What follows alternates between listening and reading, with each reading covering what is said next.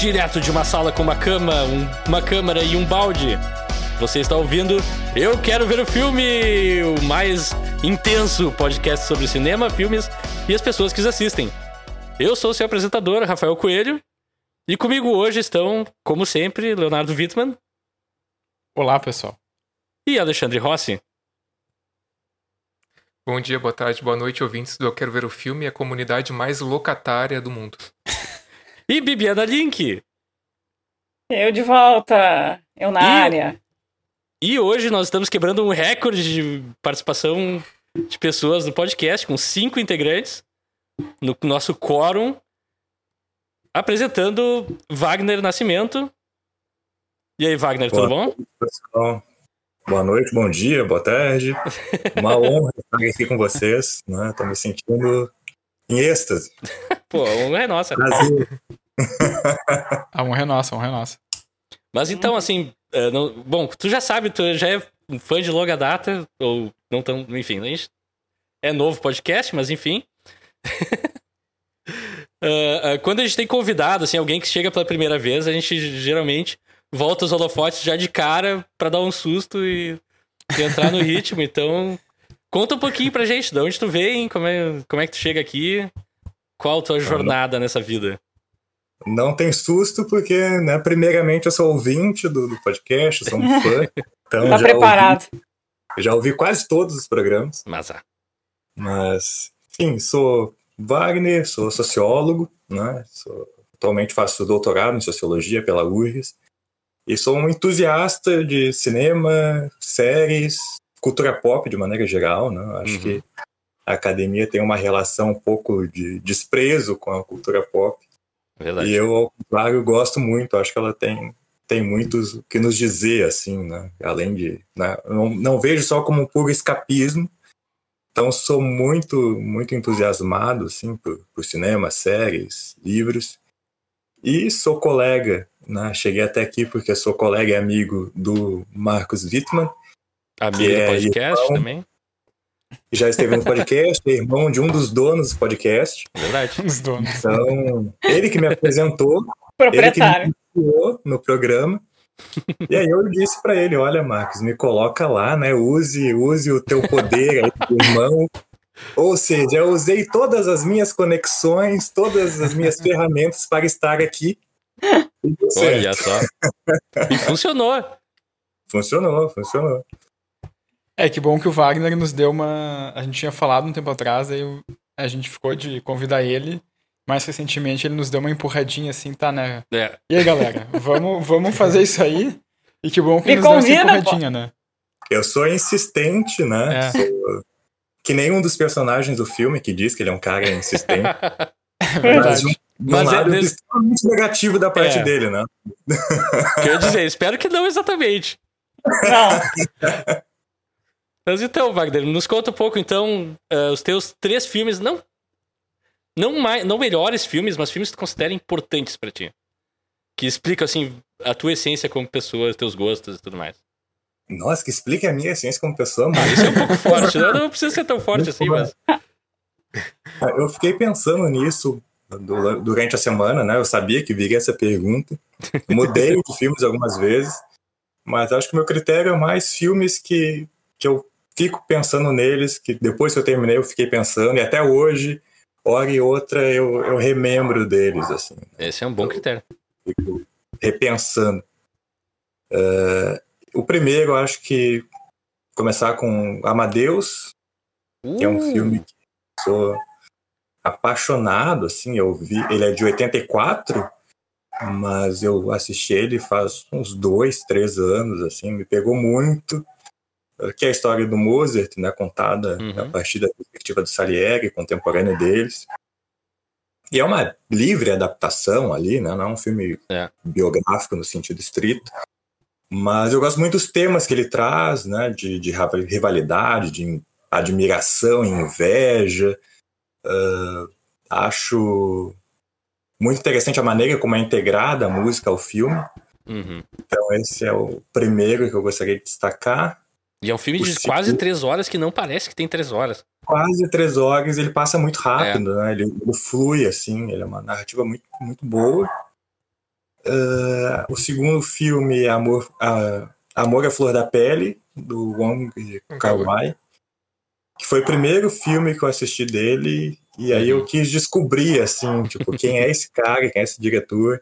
Sim. Tipo, adoro a fotografia, a trilha sonora, essa história também de aquela melancolia do amor que não pode ser concretizado. É um filme que, que eu sou apaixonado também. E o último é um que eu assisti esse ano, não o mais recente. Pô, é Que é raro o- um filme do ano atual entrar numa lista assim, é, costuma É, ser difícil. esse tá comigo ainda, que é o Não Não Olhe, Ah, do. Jordan Peele, que é um diretor que eu gosto muito. Hum. Ah, curti muito o Corra, eu acho que é um filme perfeito, assim. Uhum. É. Mas o Não Não Olhe me parece estar numa outra dimensão, assim. Parece que é aquele, sei lá, parece que tá mais amadurecido, assim. Acho que É, eu tem tantos concordo. temas. E eu fui com um grupo de amigos assistindo cinema e, cara, depois que a gente terminou, cada um puxava um elemento, assim, para discutir. E também vi várias críticas e cada crítica traz um elemento diferente. Eu acho que é um filme muito propicia, assim, várias análises, várias abordagens. Então, seriam esses três. Pô, legal, uma lista bem, bem diversa, eu diria. Uhum. Tentei, tentei diversificar um pouco. Não, mas. Não sei se fala muito, do- que se fala alguma coisa da minha essência, mas tentei. Ah, essência é relativo, acho, não sei. Eu não sei o que eu quis dizer com isso, na verdade. não, não me pede pra explicar. Explica aí, Rafa. Tá, então pra explicar, a gente vai agora passar pro que a gente viu essa semana, que também fala um pouco da nossa essência. De como a gente vive o dia a dia. E eu devo dizer assim. eh, alguém quer começar? Alguém se prontifica? Tu quer começar? Eu quero começar? Tá. Sim. Eu, quinta-feira passada, eu fui convidado por amigos e fui ver o grande corrente blockbuster do momento, o Pantera Negra 2, Wakanda Forever. E assim, cara. Tá, eu, eu gosto da Marvel, eu sempre fui um fã, segui por muitos anos. E, e esse é um dos, talvez, um dos meus filmes favoritos dessa fase. Hum, E assim, é um filme interessante, porque ele usa um ritmo um pouco diferente do normal. É um filme mais de vibe, tenta criar mais um mundo, explicar a relação das pessoas que ela tem com o ambiente delas e tal. E os momentos que o filme tem que ser um filme de super-herói, eu não consegui engolir muito, assim. Tipo, ah, tem, tem cenas de perseguição, tem combates em grande escala, todas as coisas tu espera no filme da Marvel. Eu pensando, cara, esse filme. Se fosse um filme mais intimista sobre personagens mesmo, eu ia gostar mais. Uhum. E daí, assim, entrando naquela reflexão agora que a gente terminou essa última fase da Marvel, a quarta ou quinta fase. Não sei, eu não sou fã mais assim. é, que sabe dessas coisas, desses detalhes específicos. Não mais, né? Não mais, já segui mais, com mais afinco. Mas, bah, esses últimos, é, os últimos filmes estão me dando uma depressão, assim, porque a qualidade vem caindo bastante. Os personagens que eu Uhum. gostava mais já estão perdendo um pouco o interesse. Os, as pessoas por trás dos filmes não parecem ter aquela mesma empolgação também, não sei. Mas então é isso, eu acho um filme bom, assim, mas simbólico de um momento não tão positivo pra Marvel em geral. Fico curioso pra saber como é que eles vão seguir.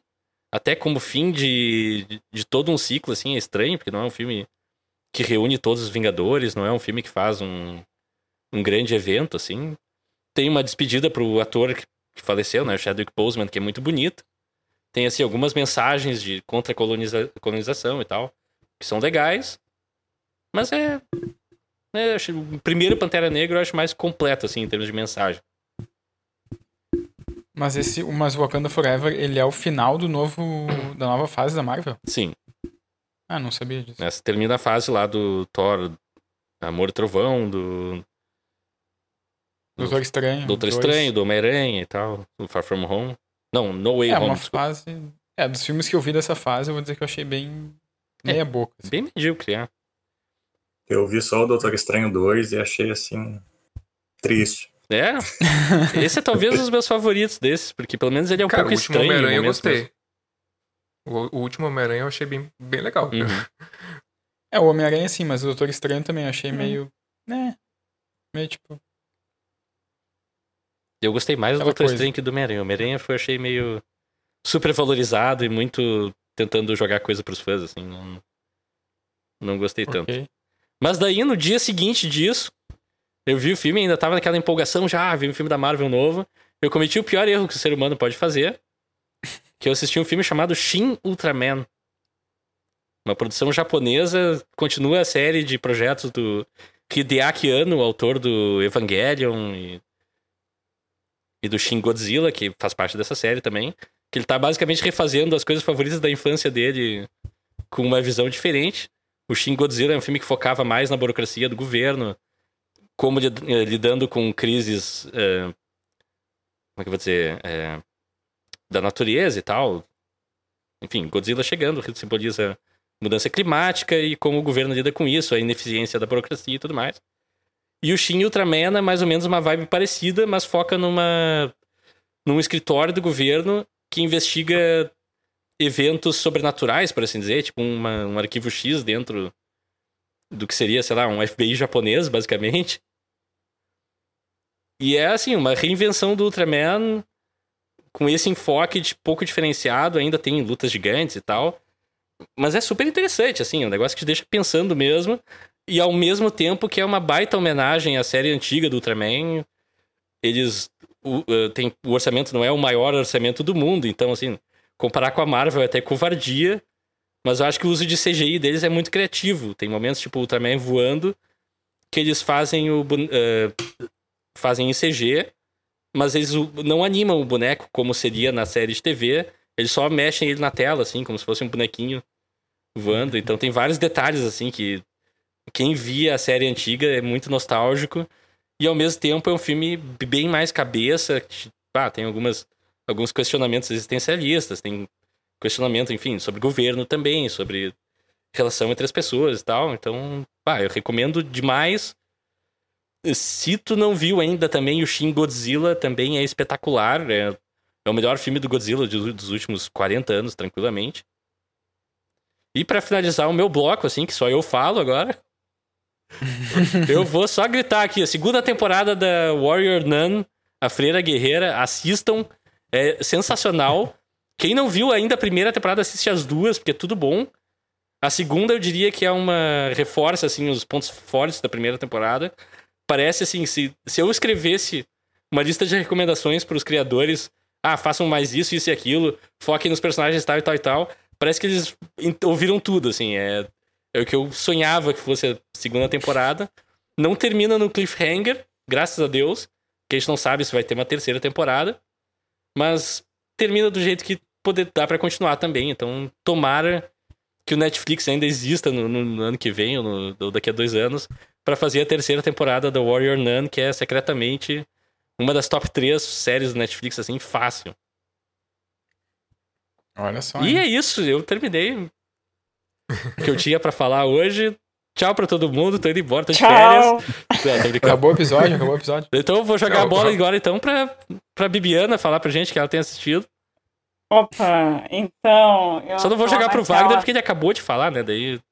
Sim, tadinho. não, tudo no cara agora não, né? Ah, então, eu tô naquela, naquela fase de que eu estou vendo poucas coisas, infelizmente, mas ah, porque eu não tenho achado coisas novas interessantes. Então. Guerreira. É, então eu, na, na dúvida, eu ia botar novamente The Office, mas aí eu pensei, não, vamos, vamos rever algumas coisas antigas. Aí eu revi o filme do Almodóvar, Má Educação, Uhum. e eu lembro que quando eu vi pela primeira vez. Filme bem alto astral.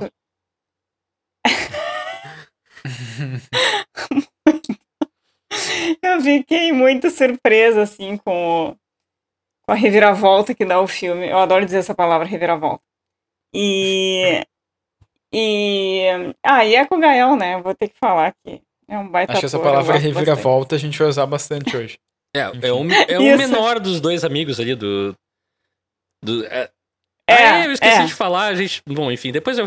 Não, não vou explicar, agora é azar. Quem, Não quem ouve o explica, podcast mas- sabe que a gente agora mudou os planos e, a gente tá colocando esse episódio, enfim. Ah, detalhes, ninguém se importa com isso. Segue a vida, Detalhe, detalhe. pode falar.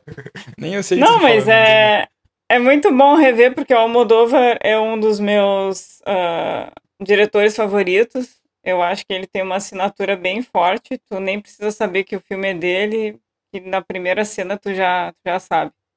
Uhum. E ele tem aquela, aquela característica eh, muito dramalhão, né? Às vezes parece um novelão, mas é uma coisa que pra mim funciona bastante. Com ele, né? Não, não são Sim. todos. E... Mas enfim, a história é muito boa, atuações muito boas e acho que vale a pena.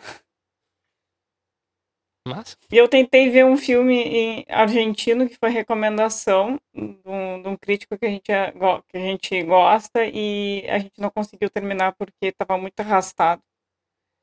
ah, é? E- é. Como é que é o nome, Xande? A história oficial. A história oficial. Que foi quando falaram do Argentina 1985, recomendaram esse filme. Mas eu acho Uhum. que recomendaram mais pela, pela carga histórica que ele tem, por logo após a ditadura ele ter, ter sido lançado, falando sobre esse tema, né, sem medo. E, mas assim, a gente não conseguiu terminar, acho que faltava pouco mais da metade para terminar, a gente não conseguiu, porque além de ser um pouco enrolado. A dinâmica do filme é bem arrastado. pesada também. É uma trilha bem pesada, tudo, tudo é muito. É, é, e é, a- mas eu acho que tem ali o seu valor, mas não, não me pegou. É, Eu- eu vi ele, isso. ele fala, ele fala de um tema, de um tema muito pesado também, né? Mas assim, eu acho Uhum. que talvez a gente não tivesse num, num bom dia pra assistir também, né? É. Tem, tem essas coisas. Tá, Bibi, agora tem que passar é- a bola pra alguém. É. Ah, eu vou passar a bola pra, pro Leonardo. Obrigado. Viu? Quem cobra geralmente leva. Viu? Ah, Então, eu assisti. Não, eu só queria coisas, falar mas- antes que o Leonardo fale. Ah, tá. É que Tá. assim, pra quem acompanha o podcast, a gente tinha prometido que hoje ia ser um episódio sobre filmes de futebol por causa da Copa do Mundo.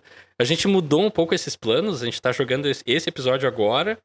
Daí semana que vem vai pra alinhar melhor com a Copa, inclusive. A gente tá começando a série de filmes de futebol com o Rudy Cursi, tá? Então já fica a dica pra quem quiser assistir e Assista. acompanhar a gente. Assista um bom filme.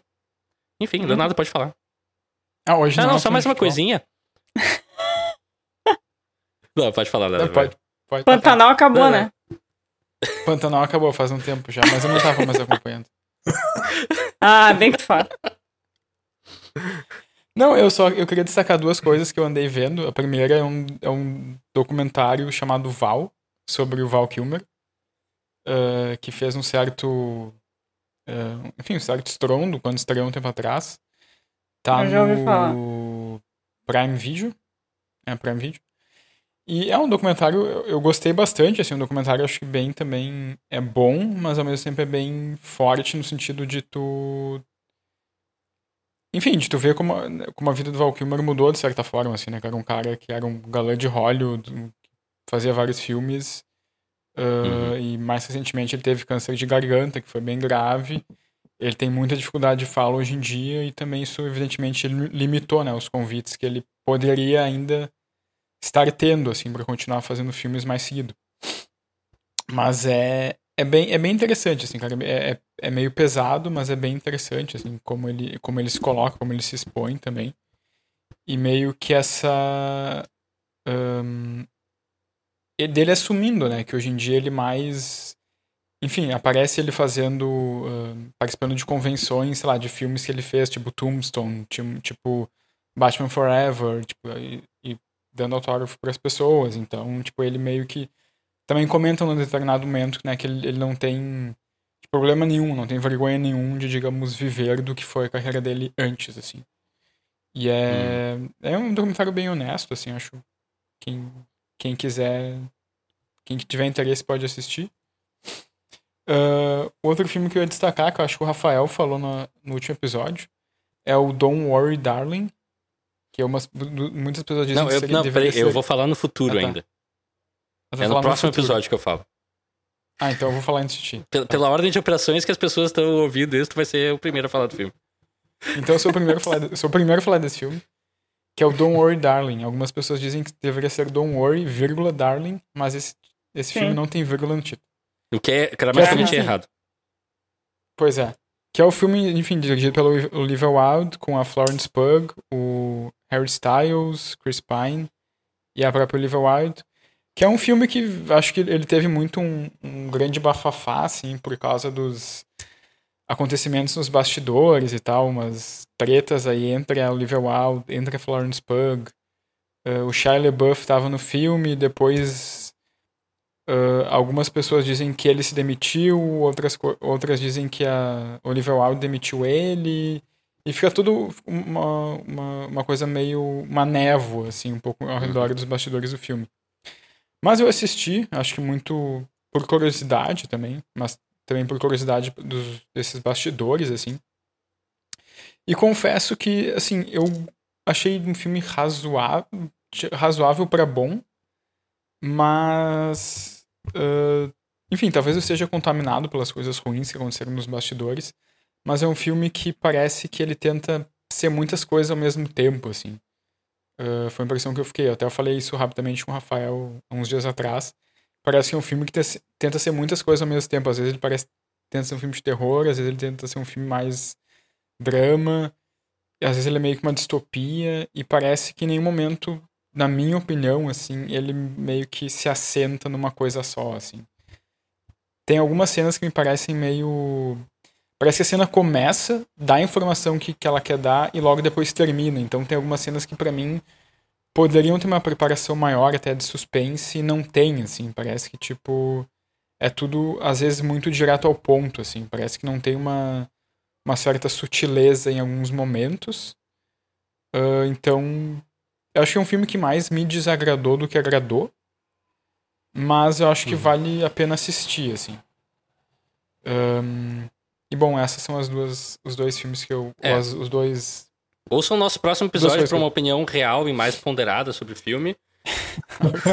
de alguém que soube apreciar e ler o texto melhor. Ah, não, tá, tô brincando. É, que, bom que, a gente, res- que bom que a gente respeita a opinião dos outros nesse podcast. Óbvio, não sempre, não. Então eu vou passar a bola pro Wagner. Tá. Eu não tenho muitas recomendações também, não assisti muitas coisas. uhum. Eh, tem um filme que eu vou deixar para o final, porque naquela recomendação, recomendação final associada ao filme que a gente vai tratar hoje. Alguém veio E- preparado para esse bloco finalmente. Sim. O, Ele estudou direitinho. fiz o dever de casa. Impressionante. Inclusive, eu só assisti esse filme agora por causa da gravação do podcast. Aliás, Nossa, muito obrigada, o- A gente vai Wagner. estar recebendo um contrato por correio nos próximos dias. Nas, próximas horas, né? Eu vou agradecer ao Wagner por ter me dado essa dica que eu, novamente eu esqueci que eu tinha que dar recomendação no final. É, agora Obrigada, agora eu vou ficar um pouquinho mais pensando. tempo para pensar, ó. É, valeu. Mas fora isso, assisti duas séries. Uma é a- segunda temporada de The White Lotus. Assim, é, é- eu acho impressionante. Basicamente, a gente branca rica passando vergonha. É, É muito engraçado. por aí. Embora ela seja muito parecida com a primeira, assim, até em termos alguns personagens novos que, por exemplo, tipo a gerente, né? A gerente da segunda temporada é basicamente uma cópia do gerente da primeira. Aham. Mas mesmo assim é muito divertida, é muito engraçada, eu tô curtindo muito. E a outra é uma série um pouco mais antiga, que é The Leftovers, não sei se vocês conhecem, Ah, conheço. Deixa eu ouvir falar. que é do mesmo criador do, do Watchmen, a série né, da, da HBO agora. Que é basicamente o disparador da série é um evento mundial que causa o desaparecimento de 1% da população. né? 1% da Hum. população mundial simplesmente desaparece, assim, sem deixar rastros. E a série começa assim nesse caos, num grupo de personagens. O protagonista é um delegado de polícia do Texas, se eu não me engano. E é ele e algumas pessoas do círculo dele tentando ligar com esse evento, assim. Uma série dramática, com muitas coisas sem noção, assim, muitas coisas loucas. A primeira temporada, ali, pelo menos metade, vocês não vão entender nada. Só lá no final começa a fazer sentido. Mas superando isso, a série é fantástica. Massa. É uma das melhores séries que eu já assisti. Tem quatro temporadas. Eu tô ali sofrendo para terminar os últimos dois episódios, porque eu não quero que acabe. eu vou encerrar essa semana ainda. Massa. Então são essas duas, White Lotus e The Leftovers. E o Leftovers é... tem uma, um certo overlap de criadores com Lost também, né? É, sim, o criador também participou é, do o, Lost. O Damon Lindelof, se não me engano. Isso, Lindelof. Ah, massa. Lost é meio polêmica, mas... Ah, eu adorava Lost, assim, a última temporada, obviamente, não termina fantasticamente, mas eu ainda sou um defensor da série, acho que vale a pena ver. Eu nunca chorei tanto em uma série quanto Lost. Eu perdi a Pois conta é. de quantos episódios eu chorei assistindo Lost. Vários momentos sensacionais daquela série. Todo mundo só lembra do, ah, o episódio que o, o Jack vai fazer tatuagens. Eu, cara, isso é uma coisa, mas tem um monte de outra coisa legal acontecendo. Enfim. Alexandre, Não, traz pra. Oi, desculpa. Não, Desculpa, eu vou, vou, vou dar um carrinho no Alexandre antes. Não, eu só ia complementar o que o Wagner falou, porque eu também tô assistindo a segunda temporada de White Lotus. E até.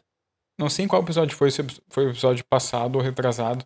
Que eu também comentei uma coisa muito parecida com o que o Wagner falou, que eu também tô gostando dessa segunda temporada de White Lotus, embora já no primeiro episódio tu perceba que tem coisas quase copiadas da, da primeira temporada, assim. Parece tipo, ah, tem esse personagem da primeira temporada que a gente vai transformar em outro personagem, mas é quase o mesmo. Então, tipo, no começo, assim, no primeiro episódio, eu senti um pouco. Ah, parece que eles. que a primeira temporada fez tanto sucesso que eles quiseram fazer uma segunda logo e, e meio que, tipo, tinham parte da fórmula pronta, assim. Mas eu tô gostando. Eu, tipo, eu vi dois episódios até aqui e, tipo, me ganhou também, assim. Mas concordo com o que ele falou. Sem falar no É. crime, né? Eu acho que esse, esse negócio de crime começa a cansar, mas tudo bem. Hum. Ainda É, assim, é, ele começa igual, né? Começa, ah, alguém morreu, né? Tipo, exato. Então, vou eu? É, É, acho que é só sobrou sobrou, tu, né? Fazer o Tá, quê? beleza. Então, senão, ah, infelizmente, eu não posso inventar mais coisas que eu tenha visto. Antes de, de falar do que eu vi na semana, só queria alertar uma questão técnica. Por um, uns dois minutos eu fiquei sem ouvir nada que vocês estavam falando, então se eu, ah, se eu pareci totalmente perdido aqui na chamada é porque eu realmente estava totalmente perdido. Tá bom. Ponto. Tá, tranquilo. Então, eu também não tô é, vendo ninguém. Eu não vou Não, editar minha- nada disso, tá? Vai tudo estar no episódio. Sim, sim. Estou, estou ciente. É, e. é, Não, é que a minha, minha internet deu uma travada aqui, realmente. Mas assim, é, falando no que eu vi na semana, é, além do que a Bi já falou, que a gente viu junto, é, eu assisti, continuei assistindo uma série que eu já falei aqui no, no podcast, que é O Urso. É, que, cara, é uma- eu acho que é uma das grandes séries do ano, tá? Mas é uma, cara, é uma série muito peculiar pelo formato dela. Alguém ah, discorda, eu pelo acho. ritmo. Alguém É, discorda. sim. Ah, ah, agora, pro pessoal que tá ouvindo o podcast em áudio, a Bibi fez um sinal de negativo com o dedo indicador. Depois eu falo pra direita. gente começar a análise Direita do filme, dela, eu falo por quê. É, não. Eu acho muito boa. Qual a direita, eu, eu- é, geralmente eu, eu e a Bia a gente concorda nas, na- nas nossas Sim. avaliações sobre o audiovisual. Essa foi uma vez que a gente discordou bastante. assim. porque eu, eu, eu curti muito a série e ela não, não achou hum, nada demais. Mas assim. É, não é, uma- ruim. Ah, cara, eu acho muito legal. É uma- co- como eu já falei no episódio anterior, é uma série, uma série que. Na verdade, falando no futuro, Ela- eu acho, mas tudo bem. A É. gente tá lidando com sei. paradoxos temporais complicados. É. Esse podcast Cedário. assim, tá se se, foi, né? segurando pelos limites dos nossos conhecimentos de física, assim, então... Bom, É como, dark? já- como, como eu falei ou falarei. Como eu falei ou falarei. ah, essa série é uma série que trata de um, um chefe de cozinha, que é um cara que ele trabalhou nos, num dos melhores restaurantes dos Estados Unidos, assim, tipo, um restaurante mega conceituado. E aí o irmão dele morre. E o irmão dele tinha um restaurante pequenininho, assim, eu acho que é de sanduíches. Se eu não me engano, é só sanduíches, assim, que eles vendem. É tipo fast food, mas não é, É. fast food. É. E, e daí o irmão dele deixa pra ele. Ah, só que é um restaurante meio que tem que ser salvo, assim, tem que ser reestruturado e para ele sobreviver. E daí esse cara ah, assume esse restaurante, só que ah, o dia a dia dessa cozinha é absolutamente caótico, assim, para dizer. Eu acho que é uma palavra que, que sintetiza bem essa série. E eu falando assim, não, ela não, não faz jus ao que é a série, porque ela tem um ritmo alucinante, assim, um ritmo sufocante. Ela é É feita caótico num, até demais. ela é feita num espaço muito pequeno. Hum. Ela é filmada na, na, naquele, naquela cozinha pe- pequena e dá uma sensação de eh, claustrofóbica. E, e, cara, é até bom alertar, porque eu tenho um problema com ansiedade. E essa série, assim, ela é. O ritmo dela, com, te- se tu não cuidar, ela te conduz junto, assim, ela te conduz. É, É, uma então, parte é, é, um dos, é um dos problemas que eu não, que eu não curti muito. É, a parte sensorial da série é muito forte. assim. Mas, mas a direção é muito boa, tem que confessar. É.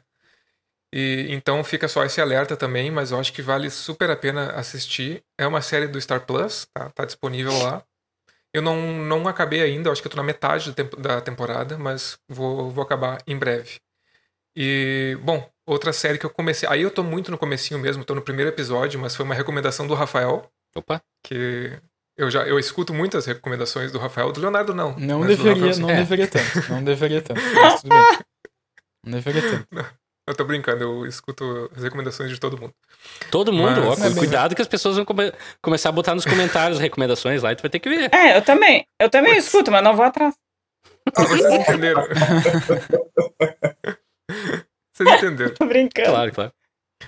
Ah, mas eu, eu tô no primeiro episódio, só, só vi um episódio, mas eu achei muito interessante de Andor, né? Uhum. Que é uma, uma, uma série do universo Star Wars. E, o melhor cara, dos dois tá- amigos, né? É verdade. O muso, meu ídolo, Diego Luna. Diego Luna, exato. E, Tudo errado. cara, eu tava bem reticente pra ver essa série, porque eu não tinha curtido tanto as últimas coisas do universo Star Wars. Eu não assisti o Mandalorian, que todo mundo disse que é muito bom e pretendo assistir ainda, mas eu ainda não vi. Então as últimas experiências foram com, com os últimos filmes mesmo.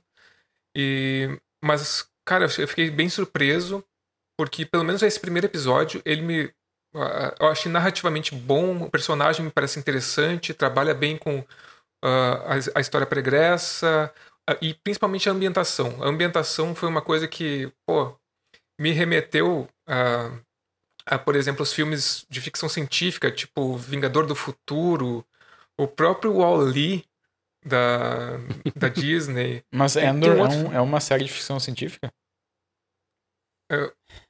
Pô, Aí do não vamos entrar Star- nesse Star debate se Star Wars é ficção. Não, eu, mas É. eu tô brincando. Eu, pra mim, óbvio que é. Eu tô, tipo, Não, e, e o próprio Star Wars. Na verdade, são retro-referências, né? As coisas se Sim. retroalimentam, porque Star Wars influenciou muito dessas coisas também, entendeu? Sim. E, e- e, claro, e é uma das ambientações que também tem no universo Star Wars, mas que é muito diverso de, ambi- de ambientações, né?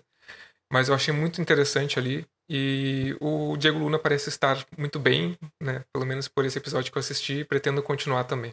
Recomendo. É, assim, só e pra. basicamente foi isso. Massa. Só pra entrar, né, assim, na coisa do Star Wars, tu falou do Mandalorian e tal. É que acho assim, tu tem que contextualizar agora, no mundo que a gente vive pós-Endor. Mandalorian, quando saiu, era um copo de água no deserto. A gente tava muito tempo sem nada de divertido do Star Wars e Mandalorian cumpria seu objetivo, assim. Mas o Endor é uma, uma série que tem coisas a dizer, tem uma história mais elaborada, tem personagens mais interessantes, tem. Uhum. Ah, enfim, não, não vou entrar em muitos detalhes, mas realmente é uma série que tem que ser vista. Inclusive, eu só vou, assim, falar rap- rapidamente dos últimos episódios que tem uma participação especial do Andy Serkis, que é o ator que fez o Gollum também no Senhor dos Anéis, que tá espetacular. O cara rouba todas as cenas que ele tá, assim, é impressionante. Ele tem um episódio especificamente que ele tem um momento muito emocional, assim, que eu levantei da minha, da minha cama gritando assim, ah! One way out! Quem, quem, quem assistiu vai saber, vai entender a referência. Mas enfim, com isso acho que a gente chega ao fim do bloco, o que, que nós and- andamos vendo. Demos as boas-vindas ao nosso convidado especial, então agora nós vamos tirar umas férias rápidas de seis meses e voltaremos para discutir o grande filme uh, Noites uh, Brutais. Eu quase esqueci o nome do filme de novo. Barbarian. Barbarian de 2022. Então se segurem aí que a gente já volta. Vai sub... uh, O que, que vai acontecer agora, Leonardo? é, Vai subir a música.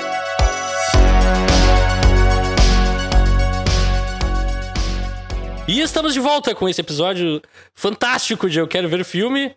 Eu nem- o episódio nem aconteceu ainda, eu já tô dizendo que é fantástico, isso é talvez um spoiler. Hoje nós estamos aqui reunidos para falar sobre o filme Noites Brutais, de 2022, dirigido por Zack Krieger. Krieger? Krieger? Krieger. Krieger. Não sei. Dane é um cara que eu olhei no MDB dele, o currículo dele é curtíssimo. Ele dirigiu alguns episódios de séries de TV, como The Widest Kids You Know. É, tem que treinar mais mesmo. WKUK Talk About Sketches. E The Opa, Gang já, já temos Sucks. uma opinião polêmica, já temos uma opinião jogada assim, Sim, mas não começou. uma opinião agressiva, eu diria. Eu diria agressiva, Agressiva. mas tudo bem. Me pegou no Já contrapé. sol... soltou uma patada já. Então, é assim, é, o cara tá basicamente estreando no. Acho que é o primeiro longa. O segundo longa dele. Não, é o terceiro longa. Desculpa. Estou- eu tô aqui no MDB colando. Enfim. Daí vamos à sinopse do que acontece nesse filme. Tess, que é a Georgina Campbell, fez um episódio de Black Mirror. Uh, Hang the DJ é um dos meus favoritos. É para um pessoal que usa um programa de, de dating, assim, tipo Tinder, que diz pra eles quanto tempo vai durar o relacionamento. E daí é um futuro distópico e tal, que tu entra no relacionamento, ó, isso vai durar seis meses. Isso vai durar três dias. E daí a história se desenrola, é um baita episódio. Não, não é uma série assim que eu acho fantástica, mas tem alguns episódios que são bem interessantes. Tess, ao chegar ao seu Airbnb em Detroit, descobre que há outra pessoa hospedada na mesma casa. Keith, o, ele mesmo, o Pennywise, Bill Skarsgård. Após momentos desconfortáveis, os dois trocam histórias e se conhecem melhor.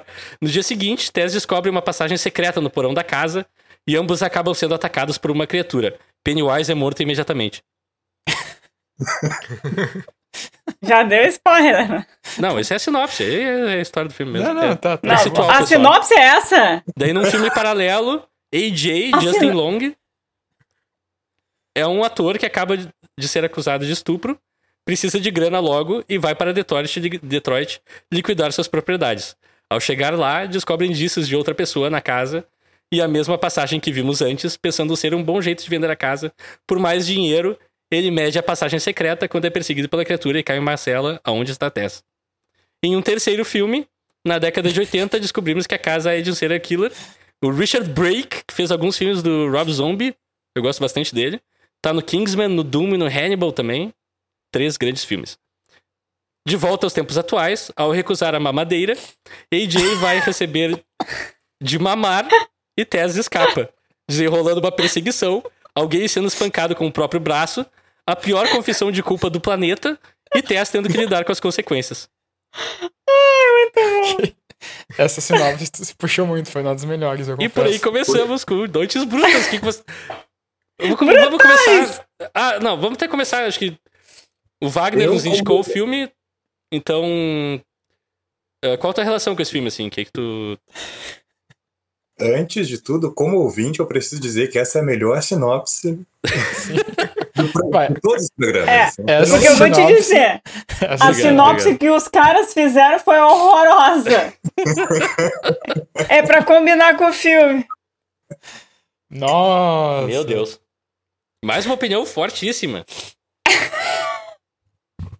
Então, a minha opinião geral, assim, na minha relação do- com esse filme, chegou a mim porque deu um burburinho, assim, nas redes, né, de que é o melhor terror de 2022. Ah, Filme ótimo, maravilhoso. Entrou no Star Plus, eu tenho, ah, vou assistir. né, Uhum. Vamos lá. Assisti faz semana passada, né, domingo passado, e revi esse domingo para gravar. É, Tem duas, o filme é dividido em duas grandes partes, né? É, o, o Rafael falou em três filmes, falando a questão do, do É, eu diria até três. Até quatro partes, É. dá pra dizer.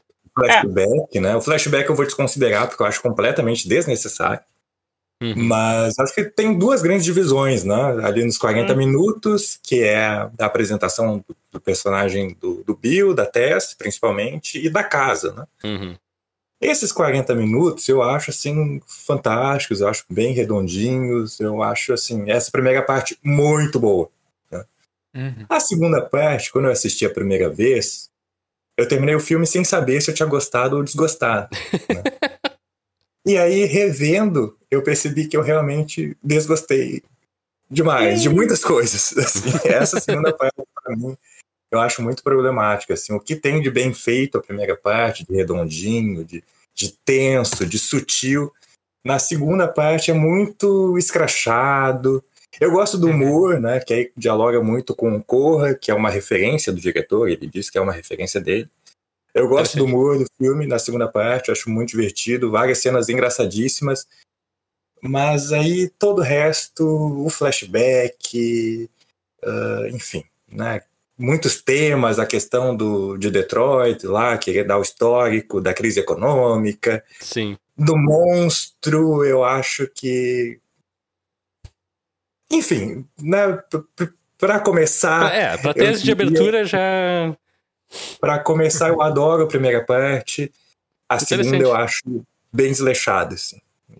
E, cada vez que eu penso nela, eu gosto menos. Ainda assim, eu acho um filme de terror acima da média, apesar Sim, dos uhum. pesados. Uhum. É, eu, eu só queria, na verdade, contar uma curiosidade da minha relação com esse filme. Porque hum. eu, eu, também, assim, eu assisti esse filme uma vez. Eu, eu decidi não reassistir ele para o podcast, até por, porque, como o Wagner falou, também tem coisas nesse filme, na segunda parte do filme, ou na terceira, na segunda, que me incomodam, me incomodaram. E eu achei, bah, de repente, se eu reassistir o filme, como eu já sei o que acontece, talvez eu propositadamente essas coisas me incomodem menos e eu meio que não.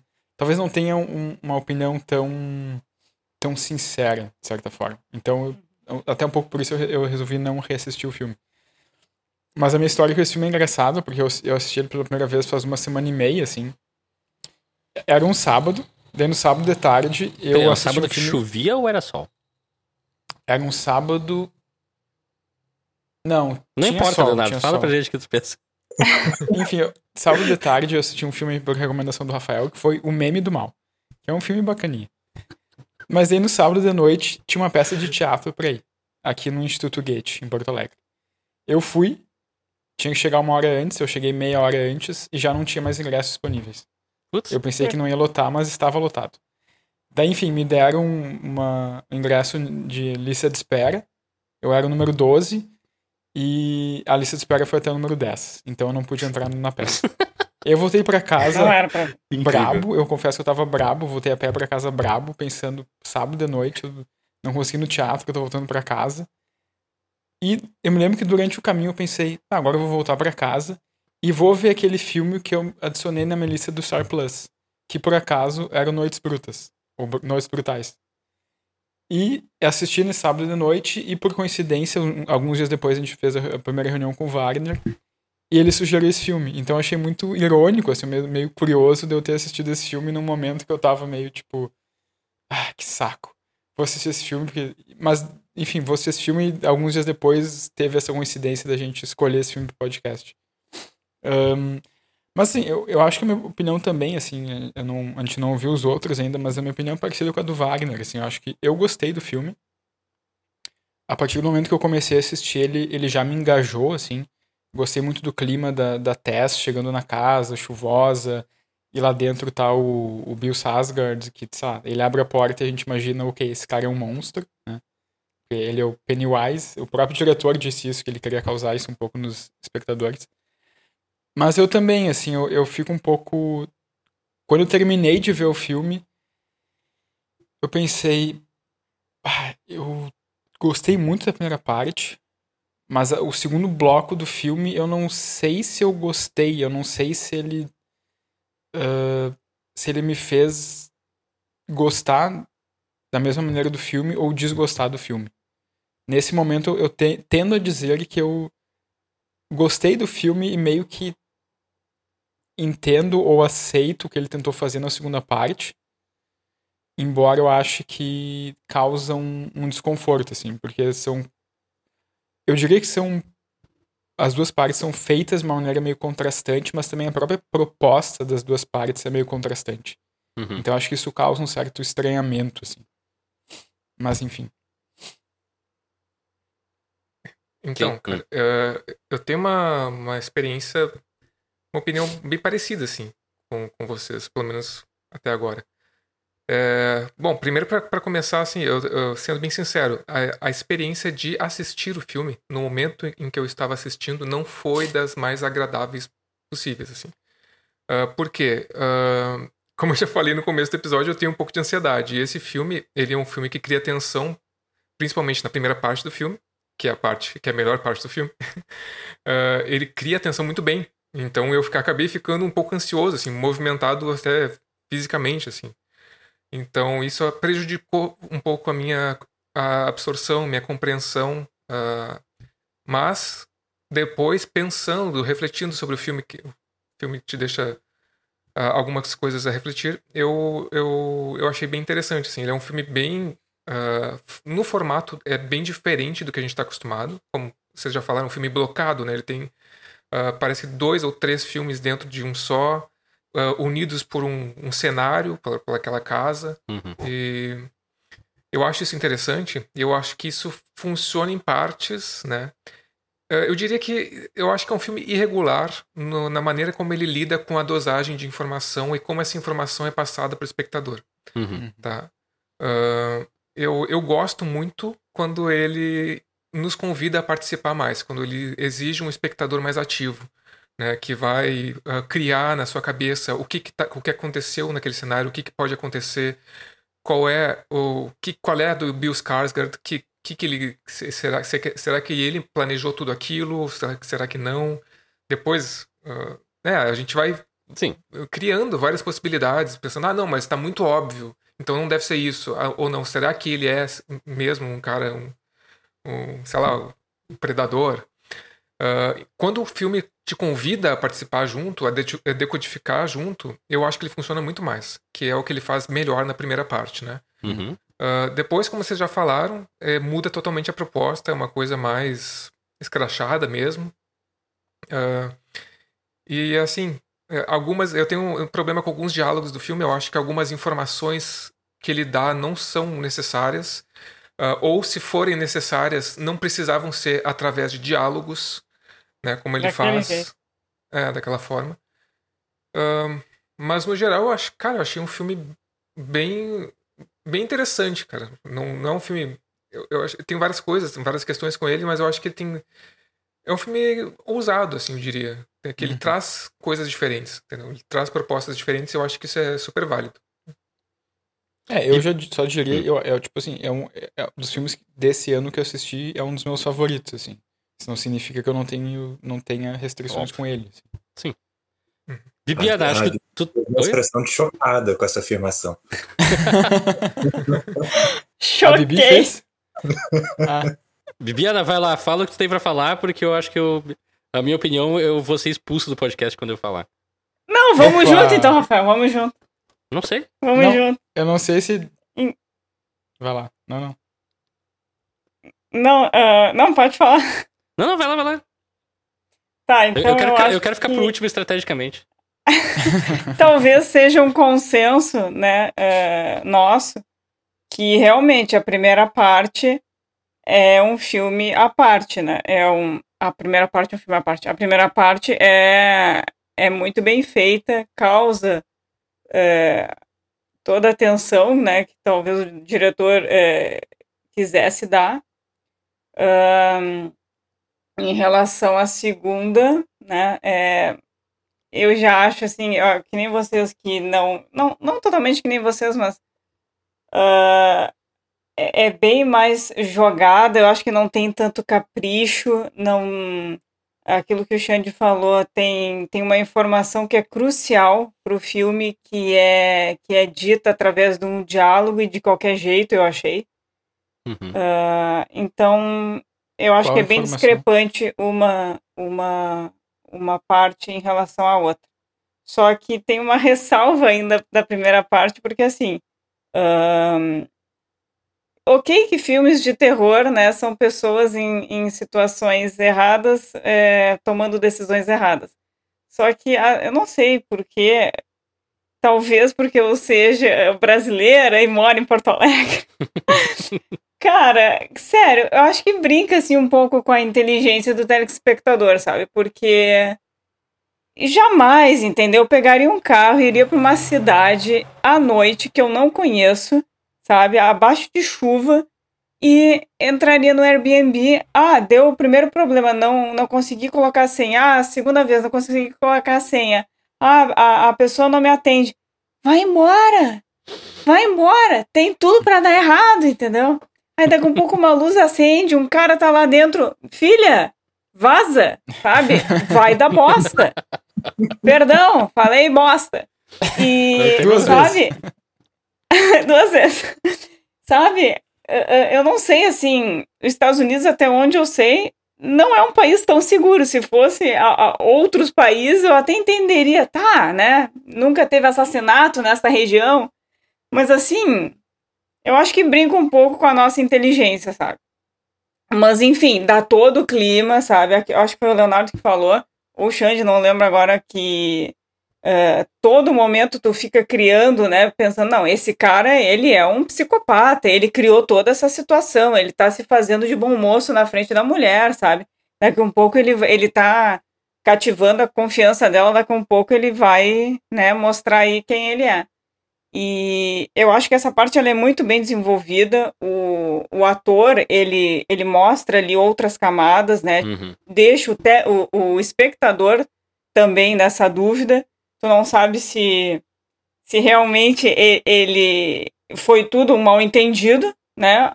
Assim como ela tá achando, ou se, se daqui um pouco ele vai se, se revelar outra pessoa.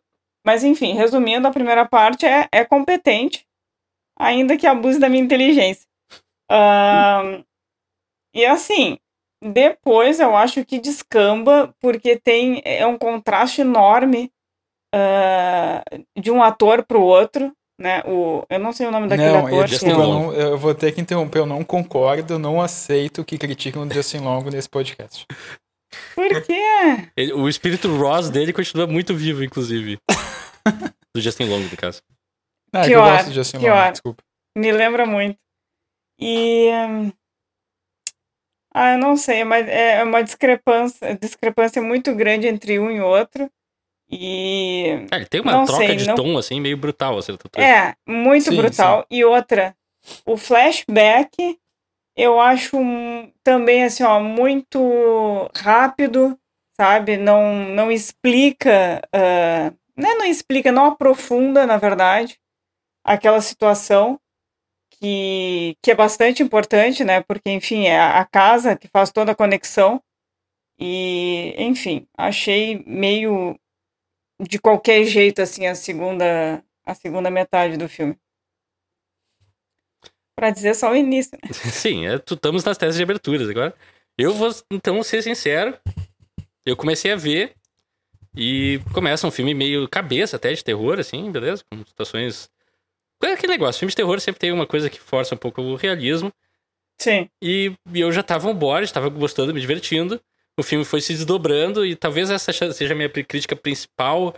É que ele talvez seja um, um filme muito focado em te subverter as expectativas, assim. De uma maneira meio chamalanesca em alguns momentos. Uhum. Mas uhum. eu fiquei surpreso, porque esse filme daí ele vira na, na, aos 40 minutos, mais ou menos, 50 minutos, não sei. Vira basicamente o maligno desse ano e vira uma trashzeira. E daí o outro lado, o Rafael Coelho, disse: Cara, esse filme é uma obra-prima dos, dois aspectos. Porque ele vai pro. Ele vai do filme High Concept, que na sim, verdade me lembrava sim. uma versão melhorada do, do filme chamado Um Homem nas Trevas. Também se passa em uhum. Detroit. Uhum. Também tem um, uhum. um senhor de idade meio sinistro. Também tem uma. Uma um calabouço no fundo das casas, também tem tensão psicossexual no filme. Mas, cara, não sei, eu para mim encaixou, assim, nas minhas sensibilidades. Eu acho que, sim, eu concordo com várias das críticas em várias coisas, mas eu acho que o filme, assim, como um todo, para mim é muito legal. O Justin Long tá deliciosamente asshole nesse filme. Ele é muito cafajeste, cafajestão mesmo, uhum. assim. E é pior, tá, podemos debater, isso, assim, os, as intenções e os resultados, que eu acho que também tem algumas críticas a fazer com isso, e algumas violências que são demonstradas mais além, que também eu acho que talvez um pouco over, assim como no Homem das Trevas. E a segunda metade, assim, me lembrou Maligno. Ah, no- no- chegando do seu ápice lá naquela parte na caixa d'água, que te- tem braço sendo arrancado com a mão, e eu tava, yes! Meu Deus. É, eu, eu vou dizer que, tipo, com o passar dos dias, eu, eu aceitei mais esse filme como um filme que tem duas propostas diferentes, assim. E acho que, tipo, ele mais. Com o passar dos dias, ele mais me agradou do que me desagradou. Embora tenha um pouco essa coisa de. Assim, eu ainda gosto mais do primeiro bloco do que do segundo. Embora eu Uhum. aceite tudo como uma proposta, assim, de tipo, ah, o primeiro. É como tu falou, o primeiro bloco parece que é um tipo de filme de terror, mais psicológico, É. e o segundo é mais gráfico. Não, mas eu Uhum. até acho que foi proposta mesmo, só que Sim, foi sim, mal total. conduzida a segunda metade. Eu acho que tava É. bem claro, assim, que era a proposta dele, mas. Eu gosto, porque vai pra essa coisa mais trash mesmo, mais no estilo do Maligno, assim. Que eu tenho um fraco por esse tipo de filme, então é, eu sou suspeito nesse sentido. Mas acho que esse é um filme que merece a gente ir por partes, como diria Jack Stripador. Nossa E senhora. o primeiro bloco, que acho que é o favoritão, vamos. Porra. Vamos entrar nele, então. Que ali, como o Leonardo escreveu, a Tess chega de noite, ela tenta botar a senha, não consegue. Aliás, tem alguém tentando entro. ligar pra ela. Que eu não. Aquilo é Exato. uma coisa que fica meio solta e eu não entendi. É, aham. Ela, ela, ela não aceita várias vezes, acho que umas três vezes ela. Dela, enfim. Revendo, revendo a segunda vez, na, na primeira vez que eu assisti, eu deixei passar aquela Sim. ligação. Na segunda vez, pelo que eu entendi, ela recém terminou o relacionamento. né? Sim, sim. E aquele cara é o ex dela ali Ah, enchendo sim. o saco. Pode crer. Ah. É, tanto que ela E fala aí, ali depois depois- com o. Reforça um pouco a temática de gênero desse filme, assim. Uhum. Eu acho que Pra mim é muito difícil não comparar com Corra. E aí só que essa comparação piora o filme pra mim, né? Sim. É. E- e- enquanto o Corra ele tá fazendo uma reflexão sobre raça ali, sobre ser negro numa sociedade racista, esse Uhum. filme me parece que tenta fazer uma discussão sobre gênero, né? Sobre como os papéis de gênero criam desigualdades e o que, que é e ser falha miseravelmente. É, eu- eu Hum. acho que isso nessa primeira parte acontece muito bem, assim, essa discussão de gênero, né? Essa questão de como é diferente ser uma mulher numa no- naquele bairro fantasma à noite Sim. e, e aquele salto de fé, né, dela entrar naquela casa com um homem desconhecido. Eu Ah, acho boa assim essa discussão de gênero, de papéis de gênero logo É. no início. E eu gosto que ele usa isso como ponto de tensão, porque assim, eu acho que todo mundo nessa call aqui ficou imaginando, ok, esse cara vai ser um psicopata, ela Sim. é a vítima dessa história, e é assim que isso vai acontecer, e o filme usa isso contra ti, basicamente. Que não é essa Sim. história que tá sendo contada em nenhum momento. Aquele cara, até onde a gente, sa- onde a gente sabe, ele tá sendo sincero, tá contando Uhum, ali sobre a vida dele, eles se conhecem aquela noite. Quer dizer, ele É. continua sendo babaca, né? Ele não é um, É. ele não é um, ele não é um assassino ali, Exato. É, exato. Exato. Mas ele continua sendo. Eu acho que esse filme tem gradações de. Eu não gosto desse termo, masculinidade tóxica, né? Porque, Uhum. enfim. Mas eu acho que ele tem gradações de, de macho escroto ali. Sim. né? Que é, que Tem, é a figura. tem três dele, níveis, né? É, o Bill, o AJ e o, e o assassino lá, o serial killer incestuoso. É. Mas, É, eu tipo, eu também concordo. o personagem do Bill, ele tá ali. é, tem aquela cena quando, quando eles estão arrumando a cama ali, né? Ele ajuda ela a arrumar a cama, depois que todas as barreiras já foram vencidas. Ah, é. Uhum. Que ele mostra que ele só quer transar com ela ali, né? Ele tá esperando o convite. Sim. É, fica, É. fica aquele, aquela espera constrangedora dos dois, um olhando pro É, outro e tipo, o cara não vai eu- embora, não vai embora e. né? É, é, É, assim, toda a eu, situação é meio eu, forçada por ele também, né? é, o, o cara disse assim, ó, eu me mostrei ser um cara legal, tu não quer transar comigo? É tipo isso. É, total. É, eu concordo. Eu eu acho tipo, é o que o Wagner falou, assim, nesse filme, todos os homens que aparecem no filme são predadores. Tipo, Sim. Não é, tipo, não é só porque o personagem do Bill Skarsgård morre que, tipo, ah, ele morreu, então ele não era um cara, um cara escroto um cara do mal. Na real, não. Na real, tipo, desde o começo fica estabelecido que ele é um, pra mim, pelo menos, que ele é um cara bem suspeito e que ele tem segundas intenções com a, com a Tess. Só que a diferença é que, tipo, ele não é, digamos, o vilão principal do filme. Acontece ele ser assassinado pela mulher nos, nos subterrâneos, mas isso não muda o fato de que ele dava todos os indícios de não ser um cara legal. Sim, Então, acho que é- isso, isso fica ali, né? total. Ahn, Com o isso que- eu concordo, que- mas eu acho também que tem- tá, toda a situação é, é criada por ele. Ele faz aquela cena com a coisa do, do vinho, ele que convence ela a ficar na casa. Então, tipo, Hum. tá, Sim, ele tá tentando sim. se aproveitar daquela situação com certeza. Acho que ele Sim. tem esse nível de escrotice, mas ele não é um cara que vai fazer a coisa acontecer, que vai. Ah, agora não eu. sei, não sei. Não é, no, no filme ele não é, cara. Não, não tem como extra- não dá pra extrapolar sei, isso, tá sei. ligado? Não sei. É, é que, é que eu- aí eu entro em outra coisa que, eu, que me incomoda É porque daí um pra mim pouco. tu tá saindo do que o filme tá dizendo. Não, não sei se tô, cara. Eu não, eu não sei se em algum momento ele não tentaria alguma coisa, entende? Talvez não tenha chegado o momento dele tentar. Ah, até Eu só antes acho dele que ele, morrer. ele. Não, eu, eu entendo o que o Rafael fala, eu concordo até certo ponto, mas ali no depois, no outro dia, que, que ele entra ali na, na casa, ou ele já tá ali, agora eu não lembro, e, e ela desce, ela vê tudo aquilo, depois sobe apavorada. ah, ele tenta acalmar ela, só que de um jeito assim, ó, sabe? Sim, ele não sim. tem a menor intimidade com ela e ele tá forçando ela a ficar naquele lugar, sabe? Nossa, eu nem passaria a noite quanto mais depois que eu vi aquilo, filho, eu já estaria na minha cidade há muito tempo. E ele força a barra demais. Não, fica aqui, eu vou ver o que, que é, fica aqui. Gente, que isso?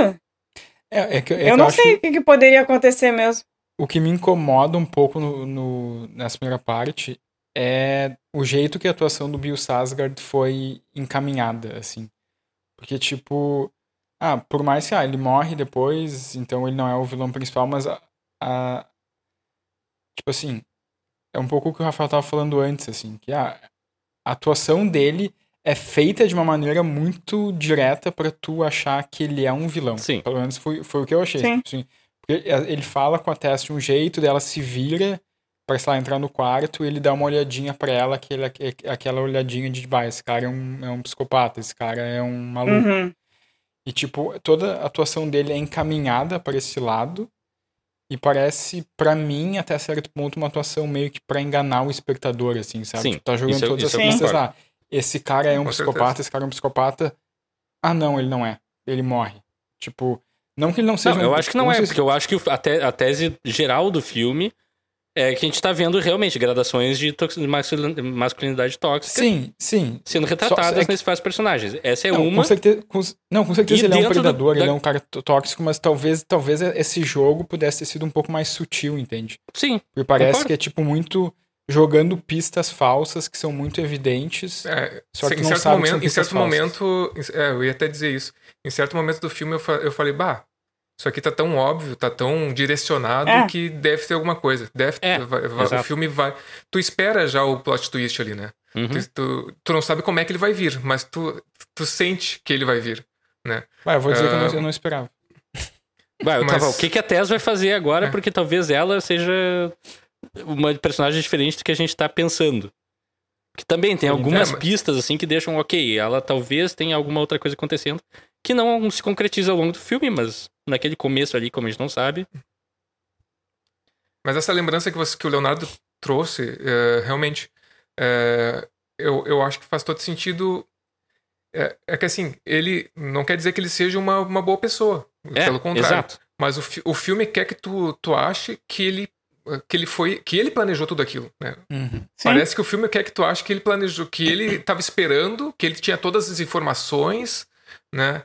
E daí tu vai ver e não é exatamente isso. entendeu? Mas não quer dizer que ele seja um cara legal. Tanto porque a- agora lembrando das cenas que acontecem, realmente aquela cena péssima no- quando, quando eles vão arrumar a cama e ele fica esperando ela lá. É. Tipo, que a Aham. gente até comentou, sabe? Pô, lembrando disso, é, realmente, tipo, é uma, como vocês falaram, é uma evolução nessa, nessa toxicidade né, que o filme propõe. Hum, pois é, e tem, cara, tem um, um diálogo que eu fiquei pensando sobre ele, e eu não sei se é, é um diálogo da, do Skarsgård com a, com a Tess do... Como é que é o nome do, do personagem do Skarsgård mesmo? É Keith. Keith. Keith. Do Keith com a Tess. Keith. Aham, E, que, e que ela fala com ele ela- sobre a questão que a Bi estava falando, de- dela ter aceitado entrar naquele Airbnb. Uhum. E parece que o diálogo quer jogar algum tipo de evidência, jogar uma luz ali, aquela situação que pode ser interpretada como, uma ah, como foi pela Bi, por exemplo, como uma situação inverossímil, sabe? De uma pessoa chegar no meio da noite num lugar que ela não conhece e alugou uma casa e, pô, já tem um- uma pessoa naquela casa, será que faria sentido, né? Ah, não sei. Eu fico pensando também, eu, eu, eu entendo o que a Bi falou, sabe? De, Sim, tipo, total. ah, se, se fosse- se fosse ela, ela iria embora, sabe? Eu entendo me perfeitamente, parece- só tem aquele negócio. Filmes de horror geralmente não acontecem quando as pessoas fazem as melhores, tomam as melhores decisões. É, exato. É, senão não acontece, obviamente não aconteceria o filme, né? E daí parece que tem um diálogo que ela fala sobre isso. Ela, ela até chega a comentar com ele: Ah, imagina se fosse o contrário. Se, eu acho que é- ela fala isso, né? Que se Sim. eu estivesse aqui e, e Aham. tu chegasse, ah, eu jamais poderia. Eu jamais abriria. né? Jamais abriria, né? É. Mas. Tá aí, Eu tipo. sei. Aí, e, e, e ela entrou na casa, tipo, entrou na casa do predador. eu- Ela não sabe quem tá ali, entendeu? Por isso que eu já acho que abusa demais da, da inteligência, sabe? Da, da personagem e do espectador. Porque, cara, é demais, sabe? Tipo, a- ali demonstra que ela está com medo. Então, por que, que ela faria isso, entende? Uhum. É. Me pareceu que esse diálogo, o, o filme quis explicar uma, uma, ah, inveros- ah, uma falta de verossimilhança e dizendo que, sei lá, uma, com uma tese que não necessariamente comprova que o contrário é verdadeiro, sabe? Tipo, eu não sei. Parece que o filme estava querendo justificar aquilo ali. E não sei se precisava. Ah, eu tive uma percepção Mas- bem diferente de tudo isso, mas tudo bem. Eu gostei desse diálogo. Tem, tem outros Pois é, diálogos. A segunda parte do filme, nesse sentido, que eu acho bem ruins, mas aí a gente discute lá na frente. Ne- Nesse eu gostei, assim, eu achei meio. Eu não achei tão inverossímil assim, tipo. Eu gosto muito daquela cena antes dela É, entrar. tem que um convencimento, né? Não é. É, ela vê aquele bairro completamente escuro, tipo, não tem nem Aham. luz acesa, ela tem lá o, a entrevista de emprego que ela não quer perder. E tem o personagem lá do Bill, que é todo que é o bom moço, né? É o, é o esquerdo macho, assim, tipo, É, é. ai. se Como eu sou fosse você, desconstruído. eu medo, como eu sou desconstruído, não sei o quê. E eu acho legal desse diálogo que ela coloca: olha, eu tô aqui meio. tô num salto de fé aqui apostando Uhum. né? Porque eu sou mulher. Ah, mas- Vocês, homens, não precisam se preocupar com isso. Né? Vocês podem entrar na casa de um estranho, ou de uma estranha. Eu, né? E aí ela fala, né? Todos os homens. Os homens só querem nos ferrar e nós, mulheres, temos, temos de ter cuidado sempre, né? Eu acho esse comentário, eu acho interessante, assim, para mim funcionou essa discussão de gênero que ela, que ela traz, assim, eu gosto desse diálogo. O problema olha- pra mim é na segunda parte. Mas tu falou, né, o salto de fé. Cara, ela tem fé demais na humanidade, sabe? Porque, porque assim, ó, né, ah, ali no início a gente já, já falou o que acontece e depois ela fica insistindo, cara, ela desce no porão, ela vê tudo aquilo, o outro desce, ela, o cara pede pra, ela esperar, ela espera, ah, aí depois acontece tudo aquilo, ela quer ir atrás, ela volta. Gente, eu já estaria em casa, sabe? Para Não, de eu- ter fé na é- eu humanidade. concordo. Eu concordo que a discussão, a discussão de gênero do diálogo é legal. O que eu fiquei só pensando é se. esse- eu, eu, eu gosto, por um lado, desse diálogo também, mas eu fiquei pensando se, se, ele, não tinha, se ele não tinha sido feito para justificar uma, uma escolha de roteiro no começo do filme. Mas, in- independentemente disso, claro, o, o conteúdo dele tem, tem, muita, tem muita validade também. Não sei, eu comprei É uma- como um- até um diálogo realista na situação, assim, aquele tipo de cara falando com aquela mulher naquele momento. Pra mim fez sentido. Eu acho que também é interessante, É, tem uma cena bom. que eu acho que pouca gente até lembra, talvez. Mas que eu acho legal, que humaniza um pouco ele também. Que é quando de noite ela acorda e vê que a porta dela tá entreaberta. Uhum. E ela imediatamente, imediatamente é parte do princípio que, ok, esse cara tava me espiando, ou abriu a porta, ou sei lá o que que tá acontecendo. E ela vai e ele tá fazendo barulhos esquisitos de noite. E ela acorda Uhum. ele e ele fica visivelmente cagado, assim. Cacete, o que ele tá fazendo? Sai da minha frente, por favor. Eu só quero dormir. Então, assim. Mas isso, desculpa te cortar. Não, pode falar, pode falar. Não, eu só Ah, tenho... e- Essa é a cena. Essa é a cena. É. Isso que a Bibiana comentou do realismo. Assim, claro, a- a- pra mim aquela parte, nem esperar até o, o- o porão. Aquela parte lá que ela sai, acho que do banho, ou ela escovou os dentes, e aí ela sai do banheiro, ele tá na cozinha com o vinho ali. Aí eu estava te Sim. esperando para abrir, para você não achar que eu ia te. Ali Uhum. você Isso, naquela é, cara. isso eu é absolutamente bizarro. Sim, Isso aqui. total. Eu também teria ido embora, né? ah, você só aí que vocês iriam embora. Não, mas. Tipo, É, eu- eu ia só trazer uma curiosidade, assim, porque o, o bairro ali que eles, que eles, onde eles filmaram, na verdade, eles filmaram na Bulgária. uau. Nossa. Montaram tudo, eles montaram tudo aqui na Bulgária. O- a casa também, o porão também, tudo montado. Detroit, Bulgária. Detroit, Bulgária. Mas, não, eu, eu, Então. eu, eu também ouvi uma entrevista com o diretor onde ele diz que, assim, o, meio que como surgiu essa ideia pro filme, ele tava lendo um livro, que eu não, não, não me lembro do título, um livro ahn, que falava sobre esses, como é que era? Esses sinais ahn, que os homens às vezes dão para as mulheres que são sinais que as mulheres sinais perigosos, assim, que as mulheres têm que ficar atentas. Tipo, ah, se o cara faz tal coisa, tu tem que ficar atento. Se o cara faz tal comentário, tu tem que ficar ah, desconfiada. Tipo, esses. esses e o próprio diretor falando que, muito, que ele, como homem, nunca pensou nisso, né? Nunca pensou em, tipo, ah, se um cara fala alguma coisa, ele nunca interpretaria de uma maneira que pode ser uma maneira algo perigoso, que, que, que, que liga um sinal de alerta, enfim. E dele, o diretor diz, não esqueci o nome do diretor agora, mas que ele leu, tava, leu esse livro e um Zack tempo depois, acho- um tempo depois, ou na mesma noite, ele estava na garagem dele e ele começou a escrever uma cena ah, em que uma mulher chega no Airbnb e já tem um cara lá ocupando esse Airbnb. Uhum. E daí que ele, ele vai.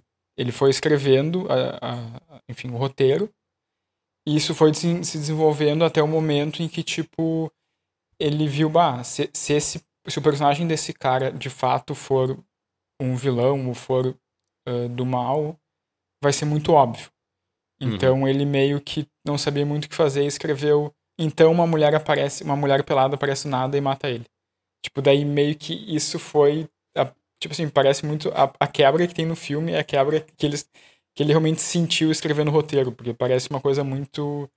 Dá muita até a impressão de que não foi uma coisa pensada antes, assim, sabe? Tipo, é uma coisa, tipo, muito. Ele escreveu como se fosse um ex-máquina. É, não sei, tipo, mais uma, uma questão de, de, tipo, ir vendo pra onde a história tava indo, mas de repente ele quis dar esse, esse corte, Parar com sabe? Ah, se esse cara for, se o, o Kit for de fato um, um maníaco, vai ser meio óbvio, então eu não quero isso. Uhum. Ahn, mas daí, enfim, e, e que ele fez isso. ah, agora eu, eu, me, eu perdi o que eu, o que eu ia falar, mas que ele fez isso. ahn, e. É, eu, eu perdi o, o que eu queria falar, mas o meu comentário era esse, assim, que meio que esse foi o, o, o processo dele, assim, né? De. de, de enfim, Uhum. ou pelo menos inicialmente de, de criação do roteiro. Uhum. Ahn, Sim. É, cara, uma, uma curiosidade que eu tenho, que eu fiquei depois de já ter visto a segunda parte do filme, ah, e eu não sei se, eu- se é uma coisa que eu não peguei bem. Quando ela chega, quando a Tess chega, ah, ela fala com Keith logo em seguida que, pô, é, a primeira, é a primeira, o primeiro conflito que tem ali, né? Ah, eu Uhum. aluguei o Airbnb, daí o cara fala, tá, mas eu também aluguei na. Era um outro site, era Home, não sei o quê, ou, ou- não, não sei, é um- Uhum. é um. É, algum outro É um- aplicativo. É um site. É um aplicativo que eu acho que não, nem sei se tem aqui no, no Brasil. E daí eu fiquei pensando, tá, mas o, a casa é do Justin Long, né? uhum. E eu fiquei pensando se não foi ele que colocou nos dois aplicativos e alugou ao mesmo tempo para duas pessoas. Isso não fica explicado. do- É, totalmente não fica no filme, explicado né? no filme e, enfim, depois a gente vai entrar mais nos detalhes. É, porque se fosse isso, realmente ainda corroboraria mais com a figura totalmente deplorável que é o personagem do Justin Sim. Long nesse filme. É, eu acho que Sim. faz sentido ele ter feito isso, assim. Foi de ter É. colocado o anúncio nos dois lugares. É, não, no- ter colocado o anúncio, não sei se é o- exatamente o problema, mas ter alugado ao mesmo tempo pra pra duas pessoas. Uhum. É, As assim, eu acho que isso fica implícito que é uma falha do sistema ali. Tanto que quando ele tá falando com o pessoal da, da corretagem lá, ela diz: ah, não, que tem- vem gente limpar a casa depois que os hóspedes saem. Ele pergunta: tá, mas quando saíram os últimos hóspedes? Ah, faz semanas. Não, então esses dois últimos não estão no sistema de alguma de certa maneira. Então fica meio Aham. solto isso. Ah, sim. Tipo, ah, foi algum erro em algum lugar ali. Não é necessariamente pra tornar um cara mais vilão ou menos vilão. Ele só recebe o dinheiro, né? Ele É, não, não tá Exato. por dentro das Ele não administra, ele não administra as locações, É. então, né? Eu acho que Não, alguém deve administrar por ele. E deve ser padrão, tem vários aplicativos, só que essas coisas geralmente se comunicam e tal, e ali, Uhum. por algum motivo, a casa não tá sendo registrada, ou as pessoas não estão saindo, ou pode se, se extrapolar diversas outras possibilidades. Mas é, que, que eu queria falar também tem. É que é justamente essa, essa cena simboliza ali o personagem do, do Keith como o cara que acha que é o cara. Que, que nem o Wagner falou, assim, esquerdo macho, que acha que tá agradando e que aquilo é, tá sendo um cara legal e tal, e não, na verdade nem tanto. O cara tá se Uhum. forçando uma situação, forçando. fazendo com que ela concorde por insistência, em vários momentos. Também vai ser um tema recorrente no filme. Mas enfim, daí ela vai pra entrevista de emprego dela. Que ali também é outro momento que eu teria ido embora, quando a pessoa que tá falando contigo diz: Por que você tá É. ficando na- nessa vizinhança? Exatamente. Sai daí. Eu, tá, por favor, me diz o lugar então, porque. Não, tem uma convenção na cidade, não sei o que. As desculpas também ficam meio no ar ali. É. Aí, lotou todos os hotéis da cidade. Ah, tá. É possível, não, tipo. É bizarro, mas é possível. É, eu acho que é, é estranho, mas enfim. Daí Mas isso, esse negócio das, da convenção, quem diz não é a, é o. a mulher. Não, é o Bill É o- Skarsgård. É É. o, é o Skarsgård. Por isso que eu, eu- isso eu achei estranho também. Ali parece que é um sinal da babaquice dele também. Tipo, ele quer fazer de tudo pra aquela Pra mulher ela não fica- sair do Pra ela ficar ali pra ficar com ele, óbvio. É. Porque se ela passar uma noite no, no mesmo lugar que tem quartos com ele, ela vai se apaixonar por ele, é óbvio. Qual mulher não se apaixonaria? Pelo. Deus. Essa, essa informação, ela só é dita pelo Skarsgård, né? É só Não, ele que diz. E a, a, a, a- a diretora lá, ela tem uma reação assim, meio. Faz uma cara meio assim, duvidosa, Não, é- mas não fala nada. Tipo, é aquela Não, coisa. é, tá, ela verbaliza. Cara, tu não tem, não é pra tu estar ali, é que aquele lugar é perigoso. Não, mas sobre, sobre a lotação dos É, sobre hotéis. a ela não Não, eu acho que ela acho. não fala. Não, mas É, não. eu acho que ela faz uma. Mas acho que ela, ela faz ela uma tem uma cara meio de, reaçãozinha, mas não tipo, fala nada. será? Daí, voltando pra casa, ela acaba descendo no porão, no sótão. Não, porão. É porão. Pra baixo é porão. E fica presa lá e acaba descobrindo aquela passagem secreta, que teve também uma cena legal. Que também não é tão secreta assim, né? Convenhamos. é, tipo, Ah, tem que É. puxar uma É uma- corda, cara. assim, tem uma corda na parede. Uau! Eu, Eu, quando me mudei uma pra minha na- casa, tinha uma corda na parede, eu não puxei, tô vivo até hoje. Que bom. tinha? Também não tem porão na tivesse- minha casa, infelizmente. Ou felizmente. Não, Não, saiba, Não felizmente. tu saiba, né? Ah, porão ser legais. Eu ia Não. reformar, fazer uma, uma sala de fliperama com coisas, mas enfim, isso não tem Uma nada a ver com masmorra tu ia fazer. Ia. Pra prender todas as minhas vítimas, começando por mim mesmo. Não. Eu quero um lugar pra me isolar do mundo, só isso que eu quero. Nossa senhora. Tá, continuando, continuando. Ah, Tá, ela descobre uma parede secreta. No porão. É, eu queria destacar ali, que é a cena do, do ataque, que vem um ser a lá o último. Desculpa, spoilers pra Hack. A lá o último ato do Hack, que também vem um, uma mulher pelada, deformada, meio monstro, meio zumbi. Lá é zumbi de fato, aqui a gente fica na dúvida. Nesse momento, é só retratado como uma coisa monstruosa. Que Sim. vem e ataca o. A gente já pulou 300 coisas, mas enfim. Vamos destacando Ah, as mas cenas que a antes gente. disso, Diga. antes disso tem, tem uma cena horrorosa que o Xande falou da, da ansiedade e isso me, me fez chegar a uma conclusão de que Quando ela se tranca lá embaixo? não eu não, não, que eu não gosto e vou evitar o máximo possível ver filmes de terror ne- nesta toada. sabe? Porque tem uma cena. Eu, eu passei mal no, durante o filme inteiro. É, eu tenho ansiedade, eu não gosto, sabe? E, Uhum. e aquela cena, eu acho que é de dia, ela tá. Ela sai da casa, abre o carro pra pegar não sei o quê. Aí ela fecha e vem uma pessoa assim na direção dela. Uhum. E sai, moça, sai dessa casa, sai dessa casa. E ela, desesperada, abre ali correndo a porta. Quando ela fecha, o cara, bum, bate na porta fechada. Gente, que cena horrorosa. Isso me despertou vários gatilhos. É muito ruim isso, sabe? É, e mais, mais entendo. um. É mais um motivo para não estar ali. E ela permanece. Ela permanece. Ela gosta de sofrer. Ela é masoquista. sabe?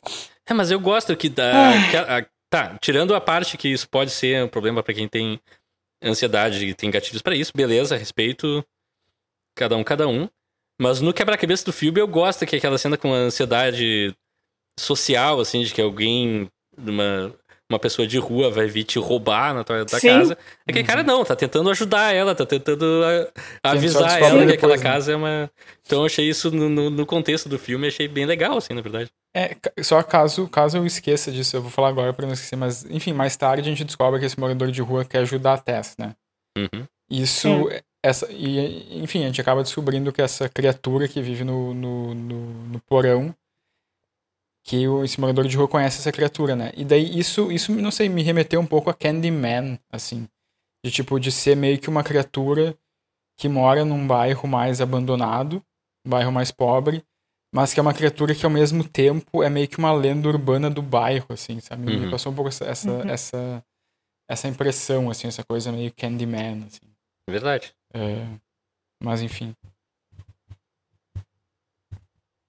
Tá, daí o Kit morre, ele é atacado pela criatura.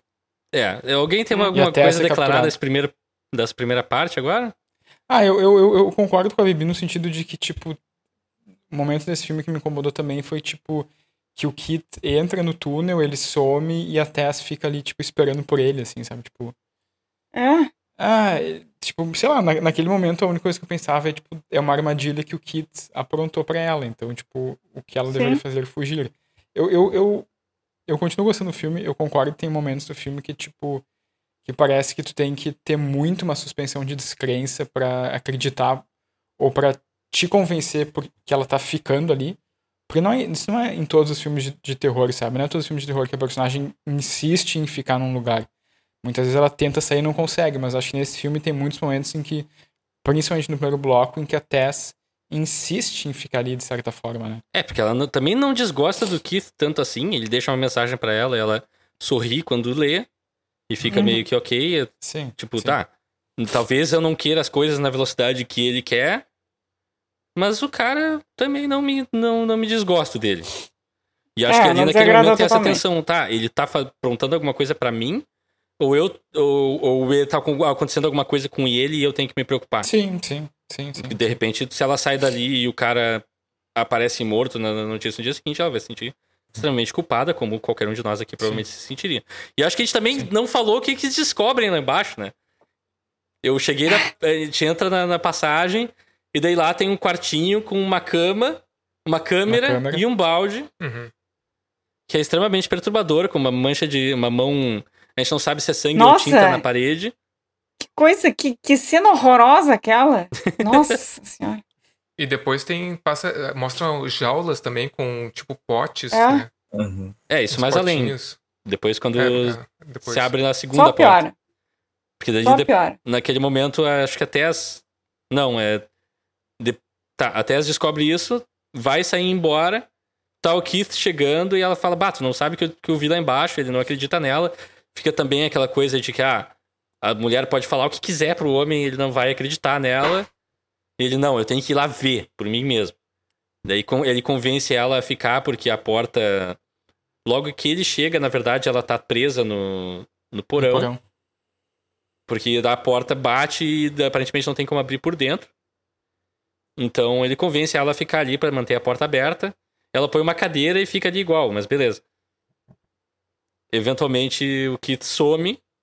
Ela vai atrás, ouvindo, é, gritando atrás dele, ele não respondendo. E descobre uma outra porta que leva pra uma outra passagem, que deve ter umas escadas mais pra pra baixo ainda. mais profundo, mais escuro. E daí lá Mais um acontece o pouquinho. encontro com o nosso monstro, entre aspas. E o Keith é brutalmente assassinado e terminamos essa parte. É, ma- mais um pouquinho a gente chegaria esse no filme, magma né? da Daí Terra. começa um outro filme depois. E daí corta para a praia. Um carro Los em alta velocidade. Cara super alegre, cantando música. Uhum. Eu queria lembrar da música, mas infelizmente eu não lembro. Que cara legal. Pois é, mas é, É, exatamente isso que o filme quer que tu pense. Esse cara é muito legal. Exato. E daí a primeira que coisa cara que gente boa. acontece, eles destroem esse personagem. E eu Exato. achei isso sensacional, cara, sinceramente. Eu tô aberto agora para discussões de vocês, porque todo mundo aqui acho que falou que essa parte é talvez a menos favorita, onde o filme começa a desandar, e eu, pra mim, ele muda de tom sim, é uma mudança brutal, Uhum. mas eu gosto e ele faz alguns comentários que são interessantes. É, o nome do Inclusive- filme poderia ser Mudança Brutal, né? E não, não... Mudança. Imagina uma pessoa também se mudando para a casa. Uma, ou uma Exato. mudança muito louca. Porque esse cara tem, Exatamente. Justin Mudança Long tá dirigindo seu conversível, cantando, o, o sol tá na- no céu, a praia tá na- no outro lado, música alegre. E a vida é bonita. Tudo é perfeito quando o colorida. telefone toca. E é provavelmente os agentes dele numa reunião e tal. Ele, ah, que beleza, não sei o quê, tá todo mundo bem, não sei o quê. Ele, ah, uma atriz do, do piloto de série que tu participou tá te acusando de, de estupro e vai sair notícia amanhã e tal. E tua reputação tá em jogo, tu vai sair do, da série e tá tudo. E é isso aí. A- aliás, aliás, o Xande comentou isso. Eu, eu tinha pensado, eu não comentei, eu, eu concordei com ele. Em nenhum momento ele diz, não, eu não fiz isso, ela tá Sim. inventando, sabe? Em nenhum momento ele fala, então. Pelo, pelo contrário, ele começa já- a, xi- a xingá-la de uma forma muito uh, agressiva e machista, né? Sim. Que é recorrente entre atores de Hollywood quando acusados. Não sei se vocês já viram. Inclusive, os pedidos de desculpas costumam ser acusações escondidas e nunca. Ah, eu fiz tal coisa e. Enfim. Sim. Então, É, achei sim. o filme assim. Obviamente, que é um personagem. Achei achei extremamente verossímil. Não, é ne- nesse ponto, sim, bastante. Mas o único momento que ele fala que não fez nada, e daí a gente percebe onde a cabeça dele tá e como funciona pra ele o mundo, é, quando ele tá com um exato. amigo dele na festa ali. Que ele fala: Ah, cara, eu não Uhum. fiz nada, eu só. Pá, tu sabe que eu sou insistente, né? E papapá. o nada dele é isso. É, né, meu brother, pá, sabe que eu sou o cara aqui, né, meu? Tu é meu amigo e tal, papapá. E daí tu fica, tá, ok. Ela disse não e ele forçou a barra até a coisa acontecer. É, é tipo o Batman, ele não mata, mas Isso ele deixa é a pessoa estu- morrer. É, É, esse tipo, personagem também, além, além de tudo, ele tem uma. uma ah, ele tenta, tá sempre tentando se auto-absolver, né? Sim. Ele, ele tenta Aham. de, de Uhum. qualquer maneira provar que, que ele não fez o que ele fez. Ou provar pra ele mesmo que, de, de certa forma, ele não fez o que ele realmente fez. Que, Ah, É, é o típico Fica cara nítido. egocêntrico que só conheceu fama. Quer dizer, não sei o quão famoso é pra ser ele na história do filme, mas ele parece um cara egocêntrico que viveu uma vida assim bem privilegiada e que, ok, se algo de ruim acontece, a culpa é dos outros. Eu não posso absolutamente ter feito nada errado, porque, enfim. É, ele é perfeito. É, essa foi a vibe que eu peguei dele, assim. Apesar de que eu acho que a atuação do Justin Bom. Long é perfeita pra esse personagem também. Eu acho, eu acho. Não, eu ia só dizer que no, no começo desse segundo filme, digamos assim, eh, eu me lembro quando começou, assim, eu- e, e aparece o Justin Long dirigindo um carro. Aliás, quando, quando, quando começou, eu nem sabia que o Justin Long tava no filme. Eu, não Eu sabia. também. Então, tipo, quando, quando começou, quando eu vejo um cara dirigindo ali, sei lá, em Malibu, ou sei lá onde, onde é que era, eu pensei, meu Deus, o que que eles... Que, mudança de tom, eu não sei se isso aqui vai funcionar. Daí quando eu vi que era o Justin Long cantando, eu pensei, tá, isso aqui vai funcionar, porque é o Justin Long. Só que daí, tipo, meio que, que esse efeito Justin Long, digamos assim, pra mim ele foi meio que Mas se que amor é esse por esse cara? Desculpa, desculpa, eu gosto dele. Ouça o Mas episódio de Arraste-me pro Inferno pra descobrir o amor do Leonardo por Justin Long. É verdade. Não, mas esse efeito, pra mim, meio que foi eh, se esvaecendo, assim, porque pra mim é um personagem que, evidentemente, é um, é um imbecil, um babaca, um desgraçado, mas ele parece um personagem que também que como personagem ele não é muito ah, como, uh, como é que eu diria isso? Não, como personagem ele não é estável, sabe? Parece que às vezes tipo é um personagem que é um, muito escrotão e às vezes parece que esse mesmo personagem escrotão é um alívio cômico. E daí parece que em outros momentos ele quer tipo uh, tentar fazer alguma coisa para se entre aspas redimir do estupro uhum. que ele está sendo acusado. Mas aí logo depois ele tem uma ação que é completamente egocêntrica e arrogante e autocentrada. Isso é mais no final do filme. É, então, pra mim, é um personagem que oscila muito, Sim. parece que ele, ele, oscila meio tipo. Agora a história precisa disso, então ele vai ter uma atitude. É, eu ia dizer isso. E agora, se não precisa daquilo, vai ter outra. Ah, minha eu percepção muito... disso é bem diferente. Minha percepção disso não, tipo é assim, justamente... eu, eu, achei que, assim, por, por um personagem Tipo, não, por um personagem que eu, que eu achei um pouco mal escrito em alguns momentos, eu achei que o Justin Long vai muito bem, assim. Mas eu achei, tipo, meio. meio desconexo, assim, em alguns momentos. Bah, eu não. É, eu, eu, não, eu, eu acho achei. que ele. Eu acho que eles eu tentam. Eu acho que ele vai bem. Não, desculpa. Não, eu acho que ele vai bem nessa proposta, mas eu falei da. Eu comparei ele com outro ator e eu acho que o outro ele é melhor, entende? Ele tem mais recursos. Mas dentro desse, dessa proposta aí, eu achei que ele, ele se saiu bem. É, eu vou dizer que tem, tem uma questão que o Rafael, o Rafael pegou bem, eu acho. Uh, tem a, a, diferença total de proposta e eu acho que tem uma coisa de, pelo menos para mim, de, de, de, gosto mesmo, cara, de eu me, me envolver mais com a primeira proposta também. Porque Sim. ela é uma proposta que contempla mais subtextos, né? E essa segunda proposta é uma proposta mais direta, assim, mais sei lá. Aí é que tá, eu acho que essa segunda proposta, a segunda parte tem subtextos que talvez assim muita gente talvez não querendo dizer que eu, meu Deus, como eu sou elevado e tenho uma compreensão profunda, não é isso, mas é tipo tem subtextos que eu acho que estão lá que passam um pouco batido por causa do personagem ser over, e eu acho que esse personagem ser over dessa maneira tem propósito, sabe? Porque ele tá representando pra gente um, um, um, tipo de personagem que a gente, infelizmente, é extremamente familiarizado hoje em dia na mídia, que são atores acusados de alguma coisa, que estão querendo limpar seu nome e que várias pessoas se colocam em posições de defesa desse cara, porque, ah, eles veem momentos engraçados, eles veem momentos de simpatia, eles veem momentos de humanidade nessas pessoas por causa. Enfim, a gente só vê recortes da vida das pessoas, né?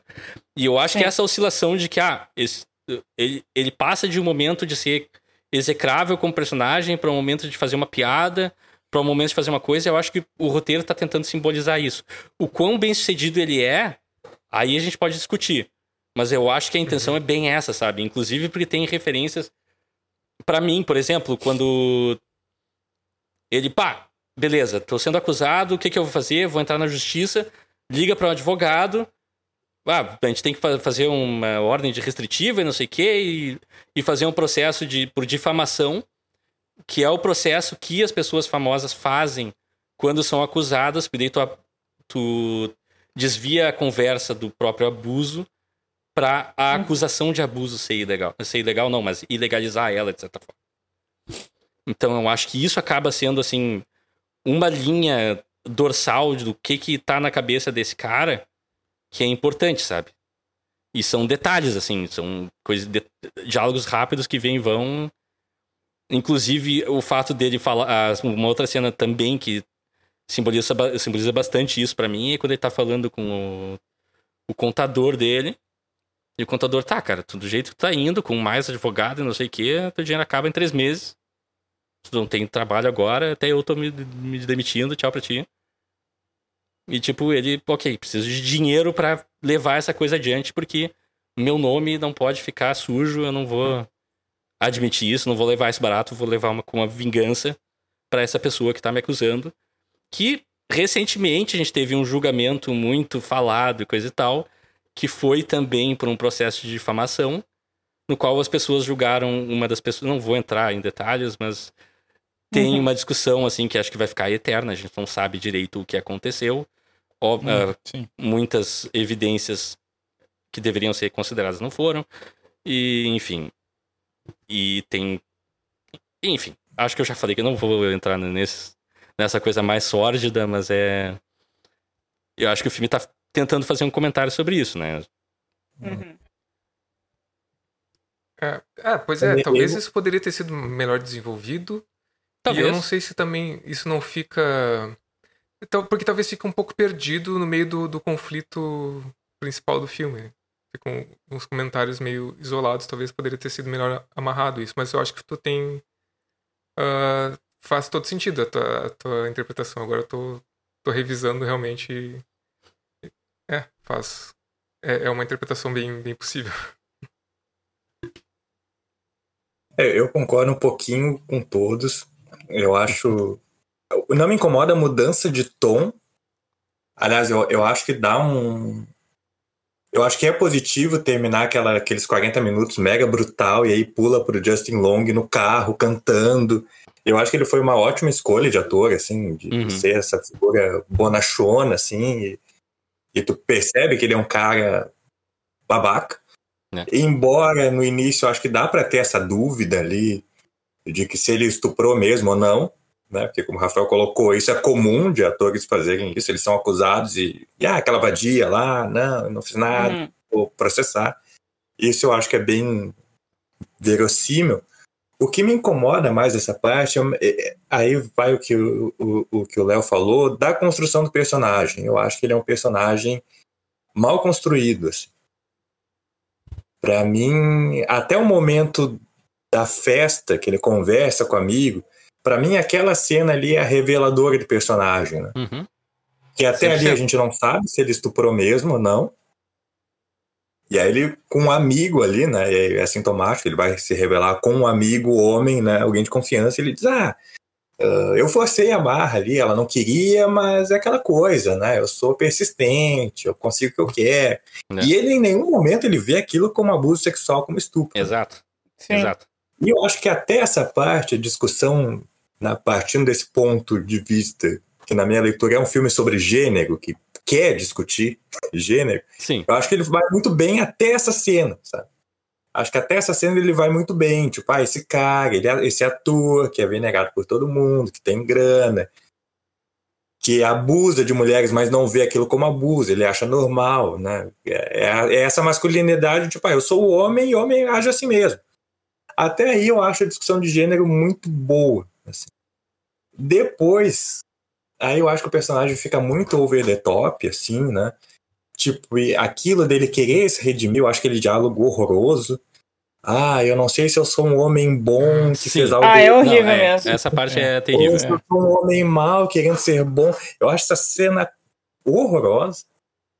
Sim. E aí depois isso, tá? Ele, ele, tenta, ele dá o tiro na testa. E aí ele joga tenta ela do. Ele da- joga É, ela. joga. Aham. muito. Até a cena do, da conversa, da festa, eu tava achando tão sutil. Tá, não tão sutil assim, mas para esse padrão de filme, né? Eu tava achando uma, construção tão sutil, assim, dessa masculinidade tóxica. Pra que um negócio over the top, assim, tipo, ah, o cara do nada agora ele chega ao ponto de atirar uma mulher, né, a matar uma pessoa pra se salvar. Me Uhum. parece meio muito distoante, assim. É, eu acho que E tem. de novo, não acho que o problema seja o ator. Assim, eu vi Não. muitas críticas nesse sentido. Ah, o ator que não dá conta. Eu, eu Eu, acho eu que, que é a construção do personagem mesmo. Assim. É. Eu acho que, que é uma questão de, de escrita. É, eu acho que ali É, eles chegaram a um é, ponto, ah, exato. o que, que esse cara faria quando ele tá desesperado? E, bom, ele só pensa em si mesmo, ele colocaria os outros em risco, faria coisas, coisas, eh, coisas mais radicais contra outras pessoas mais diretamente pra se salvar. Mas é, eu também acho que o roteiro não, não sustenta ali exatamente Não, essas é. ações. É, eu acho que tem outros É, co- e- comportamentos dele que eu também acho que não sustentam, que, eu acho, que, que também acho meio que péssimo. Quando ele descobre a- a- as salas secretas no porão. Ah, nossa, olha, eu descobri uma sala que tem uma cama, uma câmera e um balde. Nem um pouco bizarro, nem um pouco Ele nem macabro. olha. Vou Não, medir isso, essa e eu- sala. Muito bom. Esse eu achei legal, Eu- ele nem olha. Ele exatamente. pensa, como é que eu posso eu- lucrar com isso? Mais dinheiro. Sim, eu come- Vamos medir Eu isso aqui. entendo, eu entendo. Ah, como eu posso lucrar com isso? Tem, tem esse negócio meio cômico, mas ao mesmo tempo, cara, depois ele descobre um túnel, ele não vai ficar, ele não vai ficar desconfiado, não vai ficar com medo. Não, Tipo, ele entra pelo Sim, túnel é e muito- começa a medir sem medo. Não, Ah, porque ele acha que não tem ali eu- ninguém lá. Ali Tá. acho que foi o momento que o Não, filme é- mais É começou muito me sem perder, assim. noção isso daí. Sim. O cara, ele só fica impressionado. Sim, ah, é muito sem vou, vou fazer cálculos, metragem, metragem. Gente, não.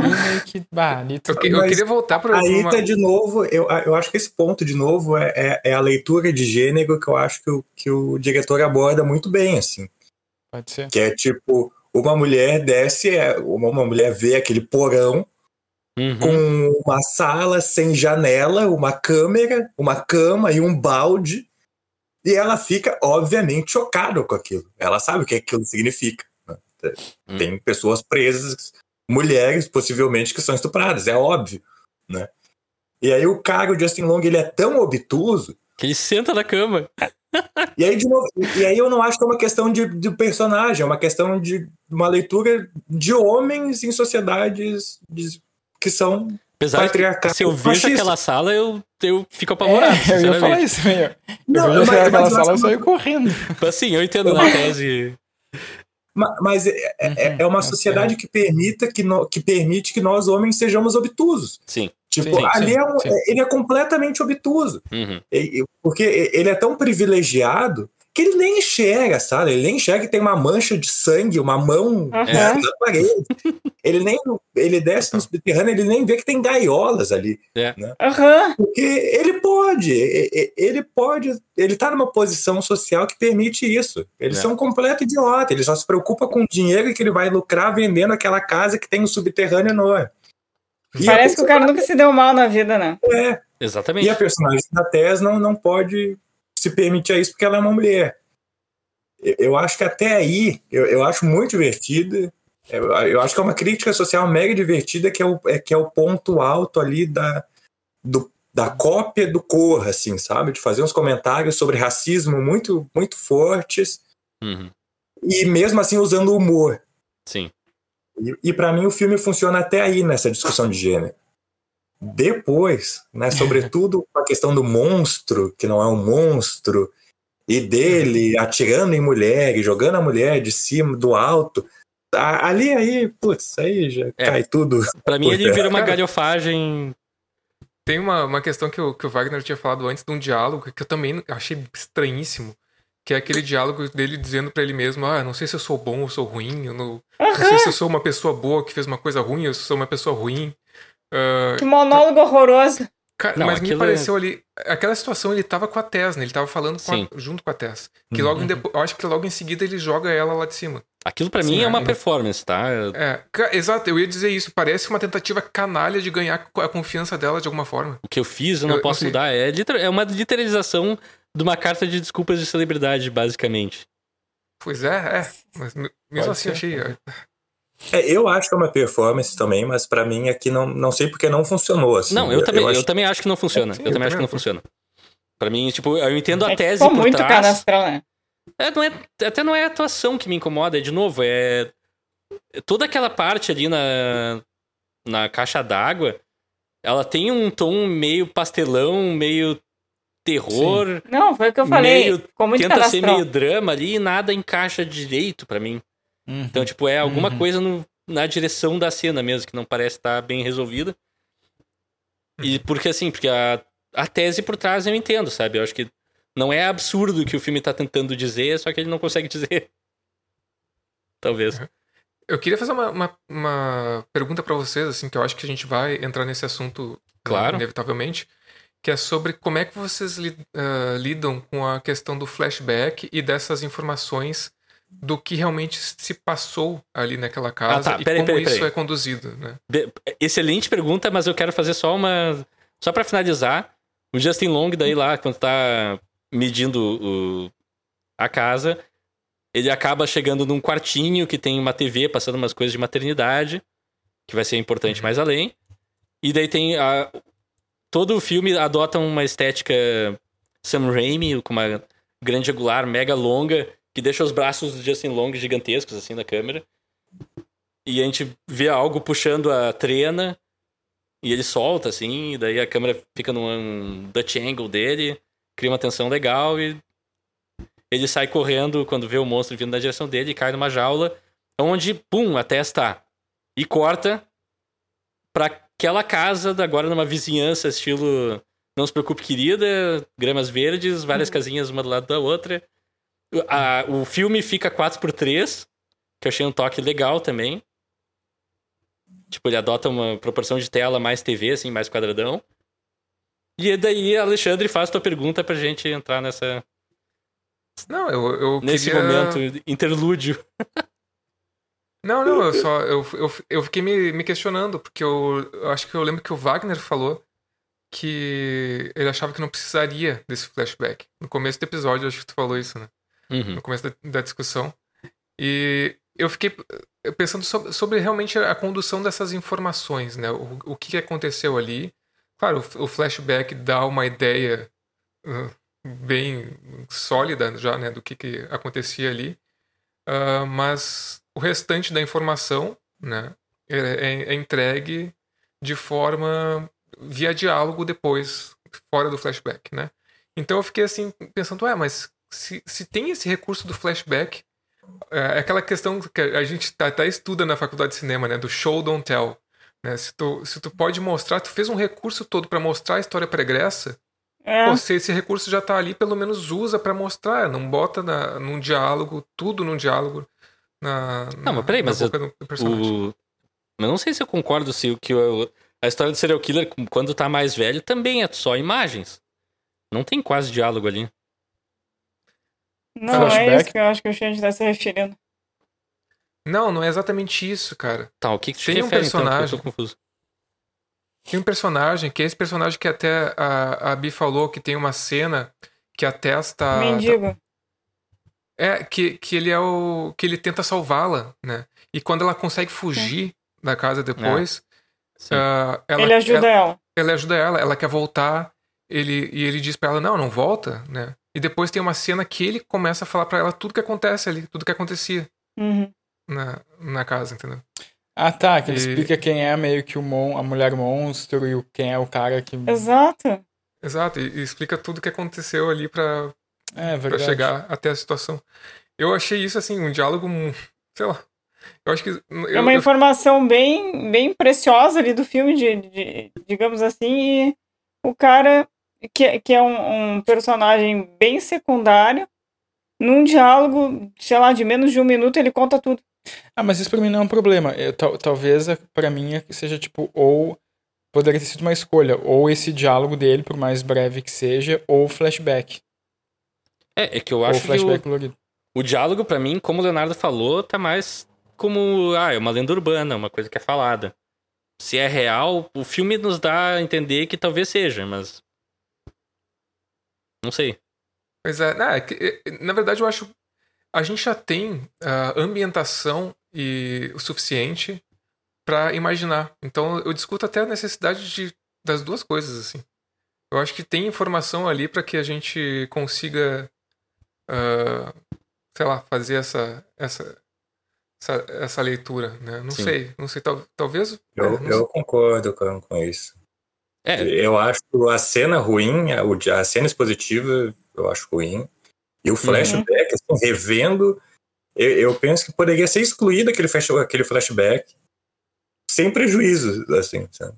Eu acho o flashback horroroso. É, o flashback pra mim, assim, parece.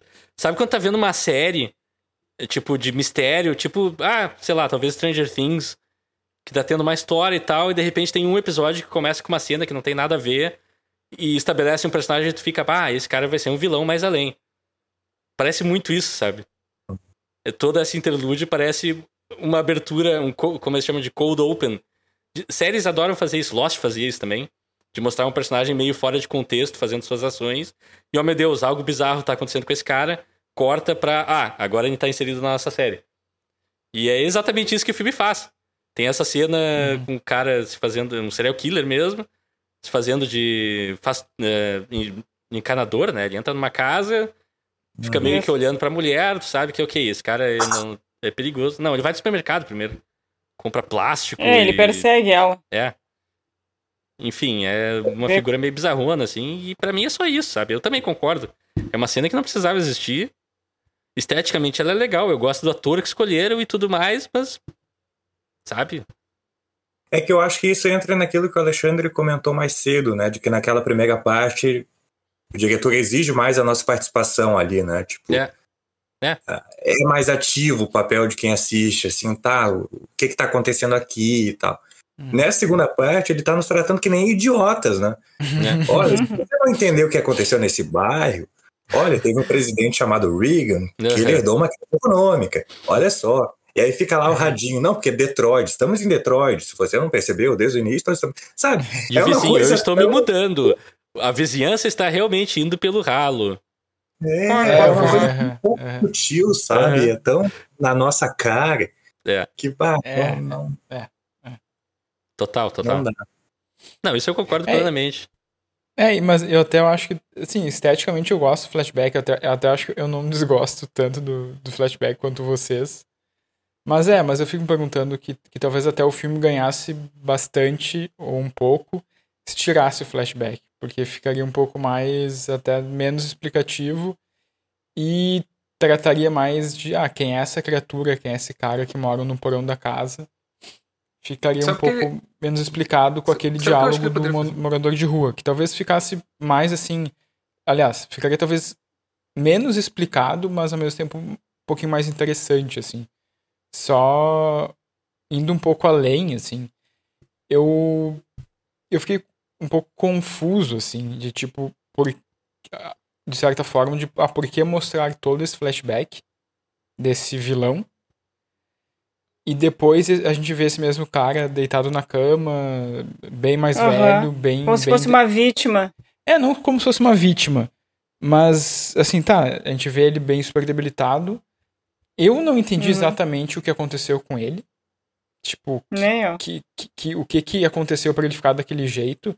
Se, se a mulher monstro transformou ele num prisioneiro. Foi um pouco que eu- o que eu imaginei. Mas ao mesmo tempo, a atitude dele de pegar uma arma e quando eu pensei que ele ia tentar matar o Justin Long, porque o Justin Long falava que ia chamar a polícia, não sei o quê, e, e do próprio vilão se matar, ali eu fiquei muito confuso. Ali eu pensei, ali Não, e outra, tipo, eu não entendi realmente a atitude ali. do que vivem, do que se alimentam, sabe? Essas coisas. Hum. Ah, carne humana. Moram sei num lá, porão. Sei lá. Não, mas o que É. eu entendi é que ele tá assim de velho, né? Hum. Tipo, se passaram décadas. sabe? Enfim. Uhum. Ah, Tanto que aquela mulher é, é filha dele, né? É, acho, é, acho. Sim. É, pelo Ela que a informação que a gente tem é que ele pegava as vítimas, levava, levava para lá, estuprava elas, fazia os vídeos, a gente via uma estante com várias fitas VHS Uhum. e tal, com eh, etiquetas, algumas com nome, outras com descrição. Ah, essa aqui gritava, essa aqui não sei o quê. É bem bizarro, bem forte, e isso eu achei também desnecessário. Mas eh, o que o morador de rua fala é que ele ah, levava essas vítimas, estuprava elas, e eventualmente estuprava as filhas das vítimas e as filhas das filhas das filhas e, Uhum. e eventualmente uma viraria uma faz uma que ele fala ah, o diálogo que ele fala é que tu faz uma cópia da cópia da cópia vira uma uma aberração e também é outra coisa que eu acho mais interessante bizarro. no texto do que É. na tela. assim, não sei se eu gosto disso. É, exato. Mas, Eu, É porque o filme, eu a acho essa, que ali- a essa altura, eu já começo a pensar assim, ok, esse cara fez um filme trash nesse terceiro pedaço, o segundo e terceiro pedaço, e precisava de um monstro. E tá, foi Sim, uma ideia randômica, e agora ele tá tentando justificar a ideia randômica. É, pode ser. Eu, assim, na tradição Então, de acho- filmes do Rob Zombie, na tradição de filmes mais é, acho. de exploração da década de 70, 80, se encaixa, assim, então... Parte de mim Eu até ali- gosta pela galhofagem da coisa mesmo. Acho que ali poderia escolher, né? Ou o flashback ou a informação do morador de rua. Os dois, pra mim, foi Uhum. demais. É, concordo. so- sobre essa cena do cara ah, que, que, ele se mata, né? Quando o Justin Long Uhum. Sim. vê ele, a gente acha. Me pareceu ali, cara, cara, não tem, é só uma, uma percepção, assim, não é. Não sei se o filme dá a entender realmente isso, mas a, a única justificativa que eu pensei é que o cara, o cara ali, ele viu que o Justin Long ah, descobriu ele ali, né? Olhou pra ele e foi pra mim como se ele estivesse olhando pro interior desse cara, que é um ser, assim, não tem nem palavras pra dizer o quão absurdo é esse, esse personagem, quão, né? E o cara, sei lá, é, se matou porque, sei lá, naquele momento ele sentiu. Uma sabe, vergonha extrema. É, uma, uma extrema vergonha de si mesmo, uma extrema. Não. É, não. Pra mim, ele se matou sim, apenas sim. para não ser pego pela polícia. Pra mim, é pra é, é, mas, é, a, a minha leitura, só deixa eu só rapidinho, só porque eu fui o único uhum. que não falou minha leitura dessa cena. Ah, deixa eu falar. pra mim, assim, ele ficou velho, a certa altura perdeu a habilidade de se mover. Ele nunca ensinou aquela uh, mulher ser monstro do filme a se comunicar. A gente Inclusive, tem uma cena depois mais sobre isso. E ele quer porque quer chegar na escrivaninha. O Justin Long chega, ah, ok, o que, que tu quer aqui? E na verdade, eu acho que ele tá assim tão debilitado que ele só quer se matar mesmo. E não é nem que ele é. tenha qualquer preocupação com polícia, nem qualquer preocupação com nada. É, é que eu, eu pensei Mas que se ele tivesse fosse... preocupação com a polícia, ele mataria o Justin Long, talvez. É, assim, é que se ele, a gente imagina quisesse... que ele vai matar o Justin Long, né? Se ele, é, se ele quisesse se matar, ele teria se matado antes, né? Não teria esperado o Justin Long chegar. Não, lá. porque eu acho que o, o, que fica implícito é que ele chegou num ponto que ele não se mexe mais e não consegue Exato, nem tirar a própria vida. Mas ele é. pega a arma e. A... E de certa forma. Ele... Não, quando o Justin Long leva a escrivaninha pra ele, daí ele abre, pega a arma, chega até a é, apontar pro Justin Long, mas se mata. Ele falou, não, como é que ele sobrevive? É, não porque sabemos. Ele, pelo que eu entendi, a, a, a, mulher. Né, Ela alimenta ele com a mamadeira, será? É, exato, eu acho. Aquela é, que... não comentou. A cena da mamadeira é um troço tão nojento. É, é um troço. Aí eu achei glorioso, sinceramente. Se for ver, parece que. Tão todas... tinhoso. Aí eu já tinha me entregado pra esse, pra esse filme ser um, uma trecheira. É, mas parece que todas Cara. as explicações para essa cena parece que tem um furo, sabe? Porque mesmo a, a, minha interpretação, tipo, não faz sentido, sabe? O cara ficar com vergonha naquele momento depois de tudo que ele fez. Não, não é. é. verossímil com esse personagem, não. sabe? Não é. Não é, é mas é, isso que eu não entendo. Eu não entendo mas... porque ele não matou o Justin Long. Eu não entendo, não faz Exato, sentido. Tem, né? Sempre tem um furo. Se, se, se, cada um de nós tá meio que tentando procurar o um motivo, é porque a cena não funciona. E também, assim, eu acho que. Um, ali também meio que tem, tipo, uma. Porque quando o Justin Long se aproxima da, do quarto do velho, antes dele entrar na, pela porta, o, a criatura ali meio que se aproxima do Justin Long e quando vê que ele vai entrar no quarto do, do cara, a criatura vai embora, né? Meio Sim. que, tipo, deixa... Aquilo ali também eu fiquei um pouco confuso, assim, de o que, que a criatura quis fazer ali, sabe? Tipo, ah, se tu vai entrar nesse, teu, nesse quarto é por tua conta e risco, tipo, eu, criatura, uhum. não, nem eu, criatura, entro nesse quarto, ou, tipo, o que que é, assim? Tipo, eu também fiquei um pouco... Uh... É, eu fiquei com a leitura que ela só entra ali quando é chamada. Agora, assim, hum. é a hum. minha cabeça. E, e alimenta ele com uma né? madeirão. É, foi o que eu imaginei. É, a minha interpretação é que ela tem medo, tipo, olha, aí eu pois não é. vou. Pois né? é, tipo, eu, eu fiquei um pouco... É meu bebê, mas aí eu não vou. Mas aí tem essa questão de, tá, como é que ele se alimenta? Porque ele não tem condições de se alimentar sozinho. Como é que é uma madeira, pô. Eu acho que é uma madeira. Aquela coisa grotesca. Tá. Ai, que nojo. V vamos entrar agora, então. Vamos entrar com tudo na mamadeira. Vamos nos alimentar de mamadeira. Eu quero, eu quero compartilhar uma mamadeira com todo mundo dessa call. Não. Que o Justin Long, quando é preso. Do... Tá, teve flashback lá, não importa, o flashback é ruim, vamos pra diante. O Justin Long tá no preso na, na jaula com a Tess. Sim. E a Tess já tá. Eh, Familiarizada. Veterana ali com aquela situação. Diz: Ó, oh, tu não. Para de gritar, fica quieto, não irrita ela, porque se tu irritar ela é pior. E daí desce de dentro de, de entre as grades uma mão com uma mamadeira gigante. Com sabe-se lá o que tem dentro. Talvez. Não sei. Não, não sei. Melhor não ser. Nem, nem só isso, aquela mão com aquelas unhas enormes, é. suja, e um monte de pelo Tudo na, bico, é. na mamadeira, fios de... É. E daí dá de, de, oferece de mamar pro Justin Long que não, não, não. E daí vira pra Tess e a Tess vai com tudo. E ali eu fiquei bem, what the fuck, que é esse filme? Eu, eu, nessa cena, as duas vezes, eu, eu fiquei num misto de mama isso aí, só mama isso aí, outra. Uhum. Vai, eu não sei se eu conseguia. Exatamente. Eu não sei se eu conseguia. Uhum.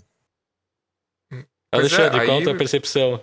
Então, aí até conversei, uh, conversei com a Bi depois que a gente viu o filme. que tá, tem, tem uma discussão ali muito direta sobre maternidade, né? Uhum. E, e como depois o filme nos diz que uh, ia, se- ia sendo eh, uma violência constante contra as filhas das filhas das filhas, né? Tem, tem esse diálogo, né? É. Então me parece que aquela personagem ali, ah, eu não sei, a interpretação que eu tive é que ela queria alguém pra para cuidar como, uma, como um filho, uma filha, É uma como, carência. como ela, como ela não foi ah, cuidada, né? Como- e nunca viu Exato. ninguém ser cuidado naquele ambiente. Só viu através de vídeos disso, é. instrucionais sobre amamentar. Uhum. Uhum. A interpretação que eu tive foi essa. Não sei É. se, se vocês que é compartilham disso, se é isso, né? Eu acho que compactou, sim. Não, Mas uma coisa que eu não que eu não gostei é o fato é a literalidade do monstro, assim, É. dela ter se transformado no monstro. Tipo, eu curto tanto a primeira parte que aquilo ali tu, tu pensa, tá, é um monstro, e aí dá aquele choque, e aí na segunda parte tu vai desconstruir isso. Não, é só uma mulher que foi abusada É. desde que nasceu. E aí no final, não, ela é um monstro mesmo, ela realmente É. se transforma num monstro. Aí, tipo, ela é atropelada Ela e tem super força, né? Tem super e Ela força. arranca o braço de um homem. Aí, tipo, ah, isso me, me tirou, assim. Eu sei que o Rafael gostou. É, É, eu da- entrei do na lado galhofagem. Mas é pela trecheira da coisa. Não... Aí eu já tava assim, parando de pensar em temas, parando de pensar no que, que o filme tá querendo dizer e me divertindo pela bobagem da, da, da- da situação. É, o que eu Mas até eu entendo. concordo, assim, eu porque entendo. eu. É, mas eu- falta, eu acho que falta uma coerência, assim. Sim, é, exato. Porque dentro de um filme que, como eu falei lá no começo, é um filme baseado em twists, que ele vai tentando superar a tua expectativa sempre. E até uhum. perto desse momento ele tava meio que conseguindo eh, quebrar todas as minhas expectativas, pelo menos no momento. Eh, esse é o mo- como tu, tu falou, Wagner. É um momento assim que eu esperava, tá. A gente, agora que a gente sabe que essa. eh, quando a gente vê as fitas ali, já fica meio claro isso, que ok, ela de certa forma é uma mulher abusada. Eu não sabia se ela era uma das vítimas ou filha de uma das vítimas, ou qual era a situação exatamente. Mas eu suspeitava isso, eu achava, ok, a gente vai ter uma humanização desse personagem e vai continuar desenrolando a partir daí, e isso nunca vem também. Uhum. E daí também, esse foi É, o momento eu- que o filme, pra mim, me perdeu, assim, sinceramente. Meu cérebro desligou e eu fiquei vendo pelos braços arrancados e gente correndo e. Sim. Ah, mas eu acho que a humanização da personagem, ou melhor, a tentativa disso vem de não é um. só, não vem dela, né? É, não é tipo um grande problema. Eu acho que o problema é. O, o bicho é Highlander, não morre nunca. Sim. Tipo, É, mas que pra Por mim acaba sendo sabe? um tijolinho que falta ali, sabe? Amarrar de uma maneira melhor. Mas não, é que porque a gente precisa de um, de um monstro, trata ela como um monstro o tempo inteiro. Daí não sei. Tem- perde na crítica, né? Tipo, tá, é, é É. essa sociedade e que, que transforma a mulher no, nesse, é, numa mãe, né? É o destino social da mulher ser uma mãe e sonhar com a maternidade. Isso, de certa forma, desumaniza, Uhum. uhum. mas aí o diretor acaba fazendo isso, literalmente transformando ela num monstro É. literal. Exato. Isso, pra mim, pá, perde a crítica, sabe? Total. Uhum. E, e o que a Bibi comentou também do, do, do velho, né? Tipo, ah, ele se matando ali, meio que, que vitimiza ele, sabe? Uhum. Tipo, ah, ele tá naquela situação mega frágil, aí se mata. Uhum. Aí o personagem do Justin Long fica horrorizado, como se ele também não fosse um estuprador. Né? Né? Sim, Uhum. Só uma sim. diferença de gradação, mas ele também é um estuprador. Então é. É. meio que tipo, tá, o que que o diretor quer? Qual é a mensagem aqui, sabe? E daí, esse, essa é uma parte que, assim, de ritmo, o filme fica um pouco enrolado. Porque eu, assim, eu tava. Ok, o filme aí, como eu falei, o tema dele começou a me perder. Eu dei uma, uma colada no quanto tempo faltava e não faltava muito tempo. E mesmo assim, esse não muito tempo parece durar um monte. Porque tem toda a cena daí com o morador de rua, daí tem toda a perseguição pra cima do. Da caixa d'água, tem toda a cena com o carro antes disso. Então, tipo, sabe, é um filme que ali ele começa a se alongar e. Quando a primeira parte tinha sido de tempo, assim, totalmente eficiente. São 40 Uhum. minutos Sim. que cada cena te dá uma informação nova. Com o Justin Long, é, eu tô des- desculpando um pouco o filme, mas ele também é um pouco mais eficiente. Flashback daí já é supérfluo para mim. E dali em diante, na perseguição também, ah, é só. De novo, é ele trazendo uma conclusão cinematográfica para um filme que não, não sei se precisava ser assim Ah, necessariamente. Momentos também que, que, que o morador de rua dá abrigo pro Justin Long e pra, eh, Né? pra Tess, pra Georgina Campbell. E daí a criatura quebra a parede no negócio. Tipo, o morador de rua fala: Não, em Aham. todos esses anos ela, ela nunca passou por aqui, ela nunca me capturou, não sei o que. Daí, daí tu vê, tá, ela, ela vai entrar por trás dele agora e vai quebrar a parede. E é isso que acontece. Ali Exatamente. também, cara, ali tipo, parece que, tipo, eu entendo que, que o filme resolveu ir pra um lado mais trash, mas ali parece que é um pouco. Ali é demais, assim, sabe? É demais, assim. Ali entra a comédia. É, ali é. Ah, foi um pouco demais, assim. É, daí E a cena do revólver, ele deixando cair o revólver, sendo que quando ele tava lá no, no subterrâneo, Ah, ele Ai, é sim, ridículo. faca, sabe? Tipo, é uma repetição, é, repetindo a mesma piada. Né. Não, para com isso. É, e tá, antes disso, Ai. quando eles estão lá, eles, os dois fogem da gaiola, porque a o Justin Long se recusa a beber a mamadeira, a- o monstro vai lá, pega, pega ele, leva pro quarto, dá de mamar de, com no, no peito mesmo. Sabe? A Tessa sobe ali, Tessa tá fugindo. Eventualmente, o monstro daí percebe, ela eh, tropeça na trena, o monstro percebe que ela tá fugindo, vai atrás dela, e o Justin Long aproveita pra fugir também. Eventualmente, no meio da confusão, Justin Long e a se fecham no escuro e ele Ah, é. atira nela. Assim, em re- meio de reflexo. Que também é uma Uhum. coisa meio randômica e eu fiquei, tá, o que que. É, é, achei Eu, randômico. eu acho que aí, sabe o que, que faltou aí? Uma, uma mulher também dirigindo, É, Exato. ou no roteiro, É, sabe? Porque, é. Pra, que- porque aí vira um martírio daquela mulher, que eu gosto tanto da personagem dela, da Uhum. Tess. E aí quando, eu le- quando ela leva o tiro, mas por, pra quê, Aham, gente? A mulher já não tá sofrendo o suficiente pra você levar um tiro. Eu, eu É, concordo com o Não, Wagner. pô, só um assim. pouquinho, só um pouquinho. Vocês, vocês esqueceram uma coisa que pra mim também foi totalmente verossímil. Por quê? Sempre em filme americano, quando acontece qualquer bosta, é, não dá um minuto, toda a polícia, ah, o- FBI, todo mundo chega, né? Ali a mulher pede socorro pra polícia, vai ter que ir atrás dos policiais, aí ela conta a história, os caras, ah, não, tu tá louca, tá inventando isso, Ah, ninguém mas isso é a acredita, coisa mais sai verossímil fora, desse filme. Ah, não, não. Não. A Não, polícia. não, São os dois momentos quando ela liga pra polícia, a polícia, ah, não tem viatura nem pra mandar pra essa. Pra essa vizinhança, porque é uma vizinhança pobre. Eles não vão policiar uma vizinhança pobre. Pra quê? Deixa Ah, os. mas eu, Ah, sei lá. concordo- eu concordo com a Bibi aí. Tipo, eu entendo esse ponto da questão social, tipo, ah, é um bairro pobre, meio que foda-se, a polícia tem outras coisas. Mas ele quer, ele quer falar dessa questão social, econômica, ele quer falar da omissão É. policial, ele quer falar de É. gênero, ele quer falar de violência sexual. Tipo, meu amigo, escolhe uma, ou- um ou dois temas. É.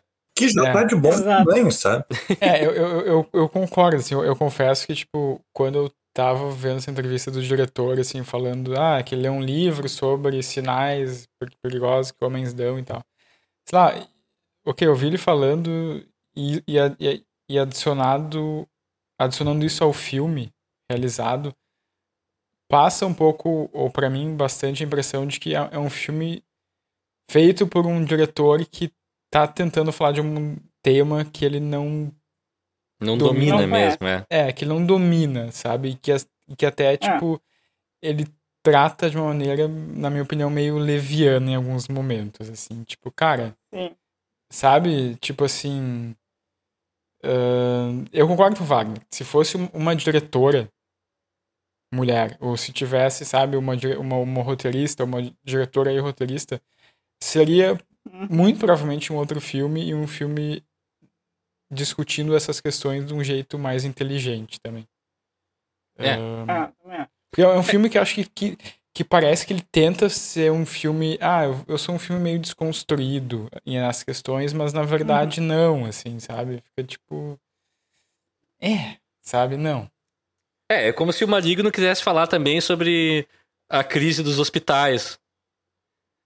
Mas ao É. mesmo tempo é um filme que tem uma, uma- uma- um ser que joga uma cadeira do outro lado do negócio, tipo. Sabe? São essas mudanças de tons que nesse filme, pra mim, não Sim. encaixaram, né? Sim, sim. Exato. Daí a gente vai pro final, na caixa d'água, eles sobem pra caixa d'água, fugindo da, da, da nossa criatura. É, enfim.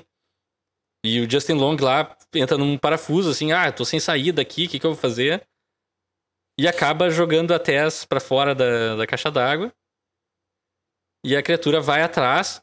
E daí eu não sei se vocês, joga, vocês né? perceberam a ordem de operações dessa queda. E o que, que tem de interessante nesse momento. Assim, é um pontinho de, de subtexto que eu achei legal. Que o que é a ordem de operações, a Tess cai e a criatura vem atrás, certo? Como é que Sim. os corpos Uhum. estão no chão, vocês lembram? Ah, sim, sim, a criatura tá por baixo. A criatura salva a Tess. Porque ela acaba salvando a Tess, exatamente. Isso eu achei um Sim, toque sim. assim, ok. uh, Filme, ok, fez alguma coisa ali, pelo menos. É, eu, eu confesso que, assim, sinceramente, eu não entendo tanto essa fixação da criatura pela Tess. Ah, meu bebê, meu bebê. Tá, mas essa criatura já teve essa mesma fixação Mamamã. com outras pessoas que foram capturadas na casa. A princípio, dá a entender que poderia ter acontecido Eu, isso eu imagino que sim. né? Imagino que sim. E, tipo... É só porque a Tess é a bola da vez, por assim dizer.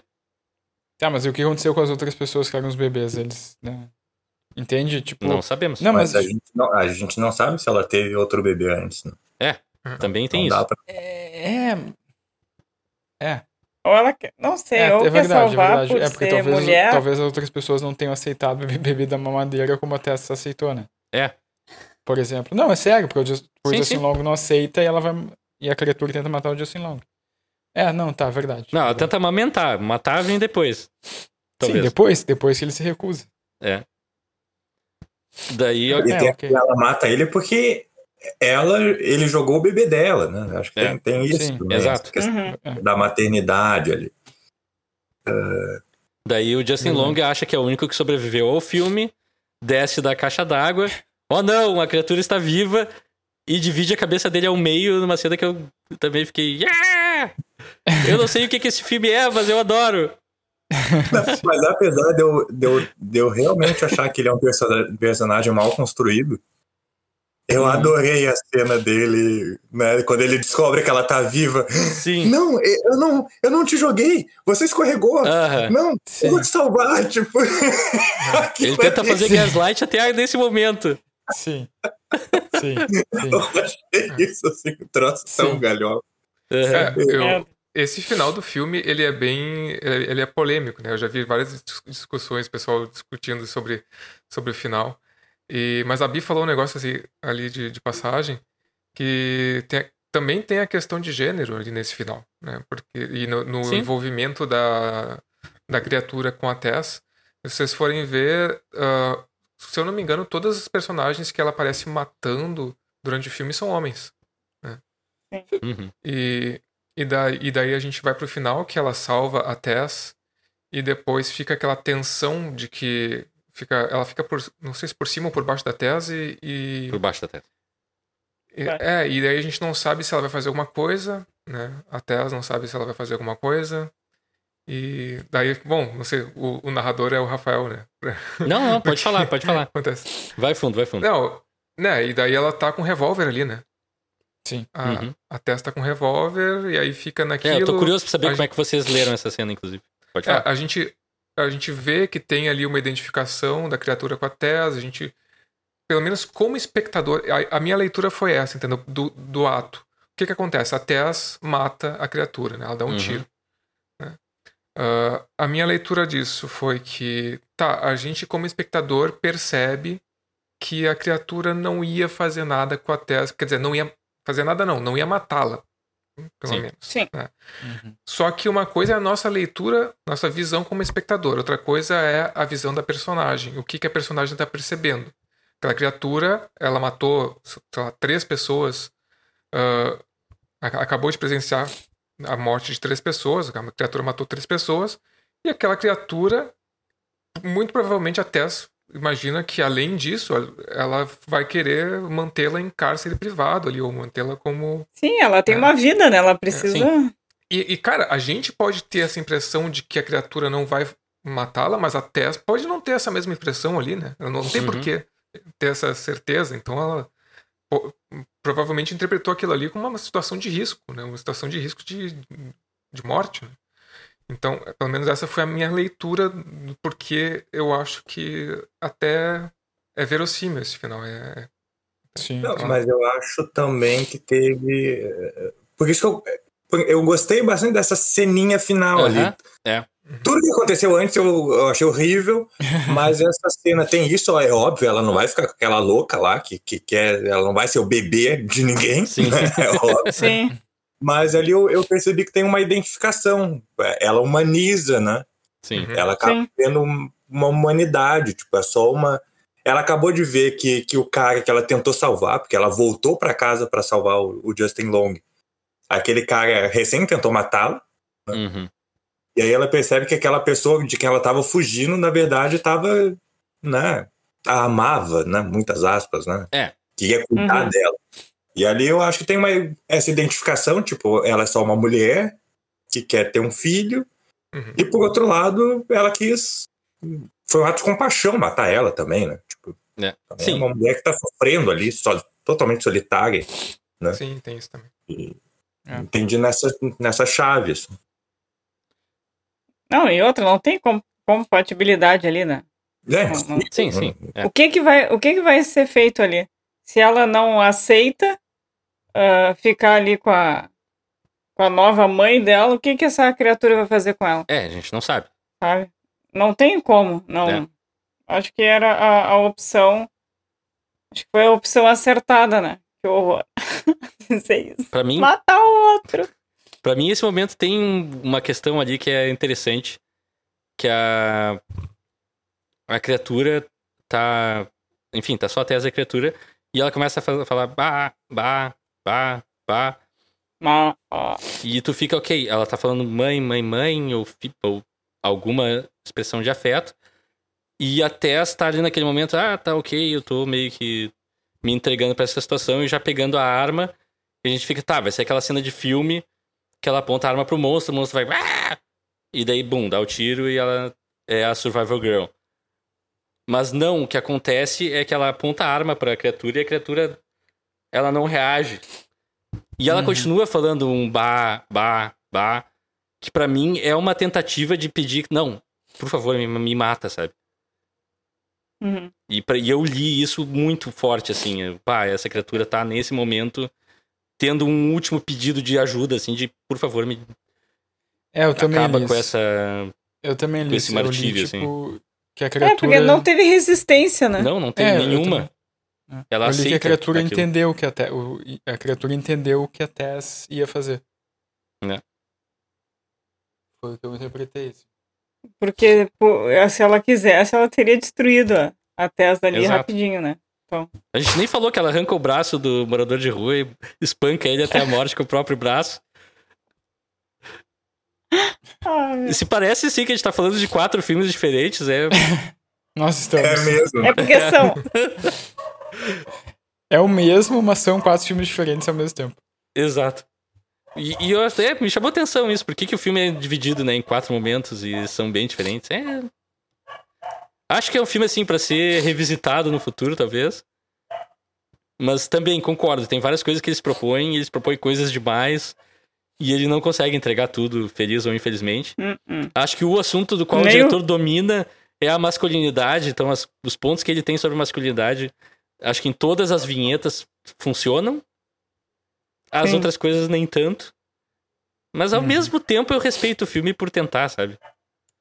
Não sei. E ao mesmo tempo ele é um filme super violento, trash, de terror.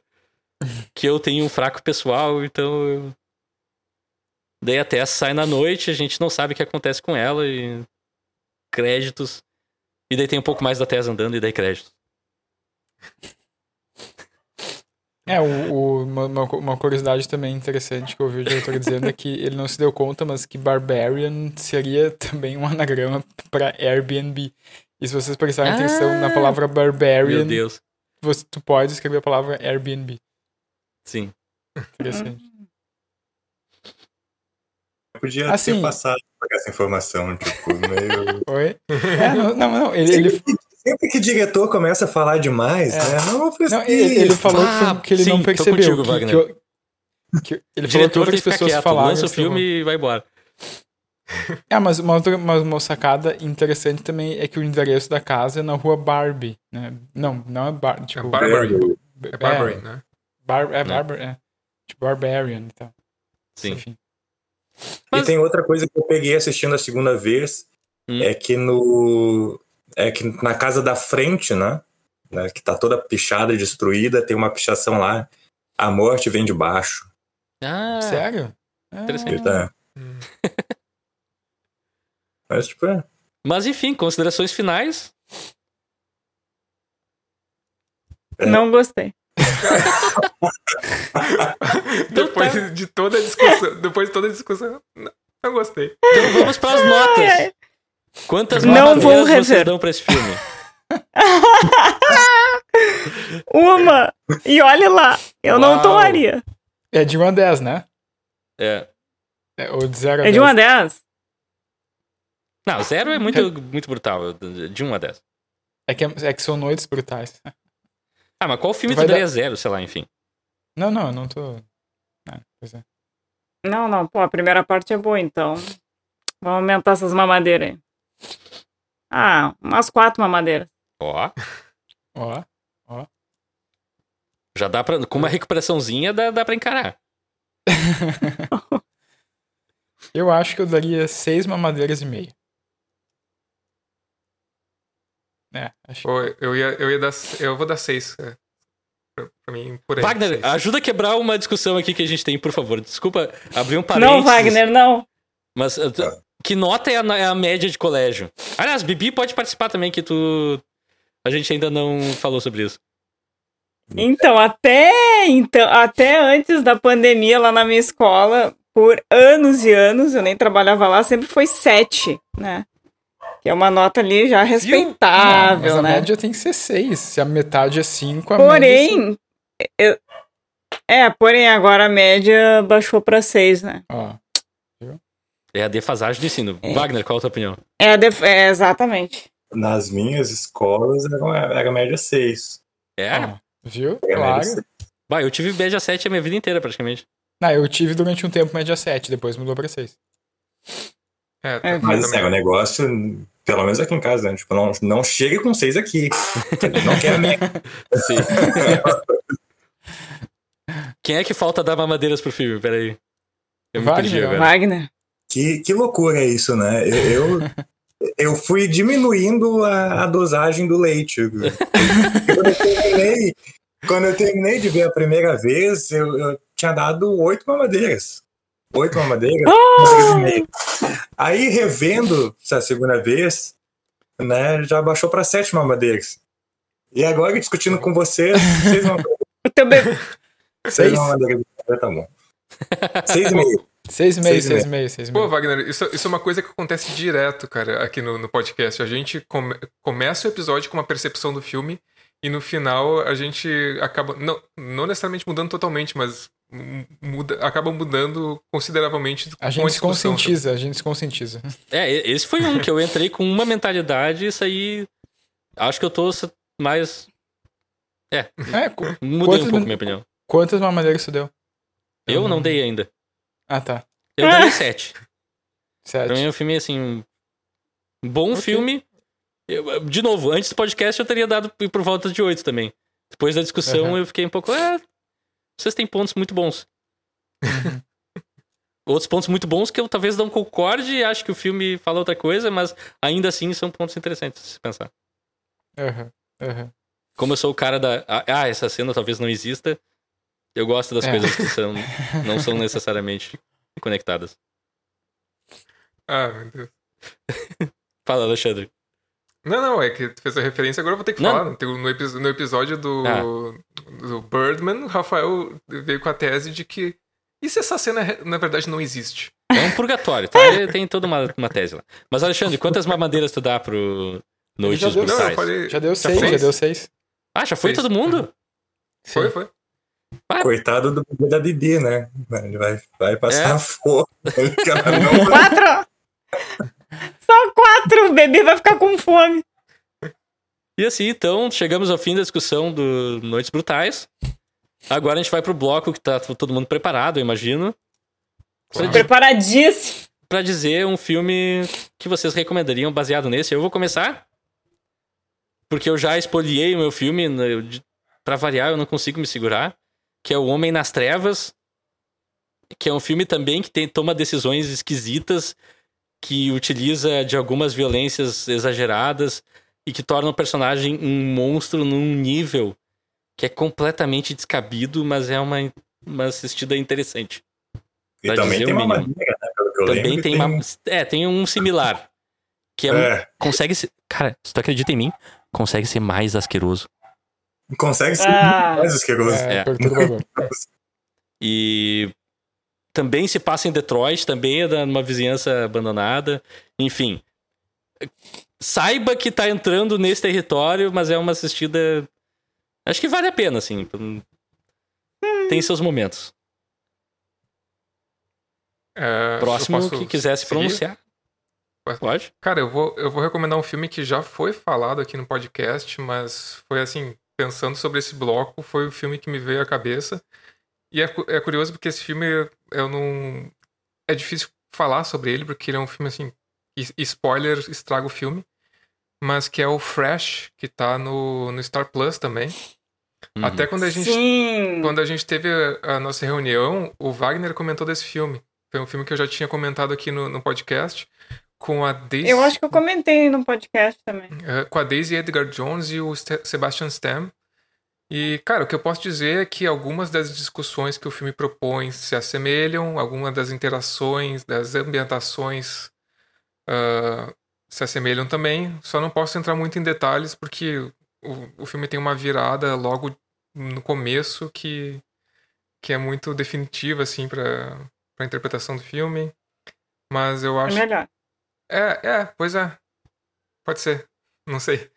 Mas uh, Eu acho. eu acho que é um filme que tem a ver, assim, tem a ver. E tá, tá- inclusive tá na mesma plataforma ali, tá no, no Star Plus e recomendo a- ao pessoal ir assistir.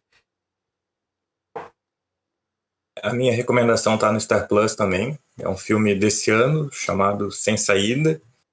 Basicamente é uma mulher que tá numa rehab, né? E aí ela recebe uma, uma ligação dizendo que a mãe dela tá no hospital, tá, teve um aneurisma. Ela foge, né? Porque não deixam ela sair, ela foge. Tá rolando uma tempestade, uma nevasca. Ela tem que parar, as estradas ficam bloqueadas, ela paga num centro de acolhimento, que eu não sei o que, que seria o correspondente aqui no Brasil, sei lá. Uhum. E aí tem só quatro pessoas lá, né?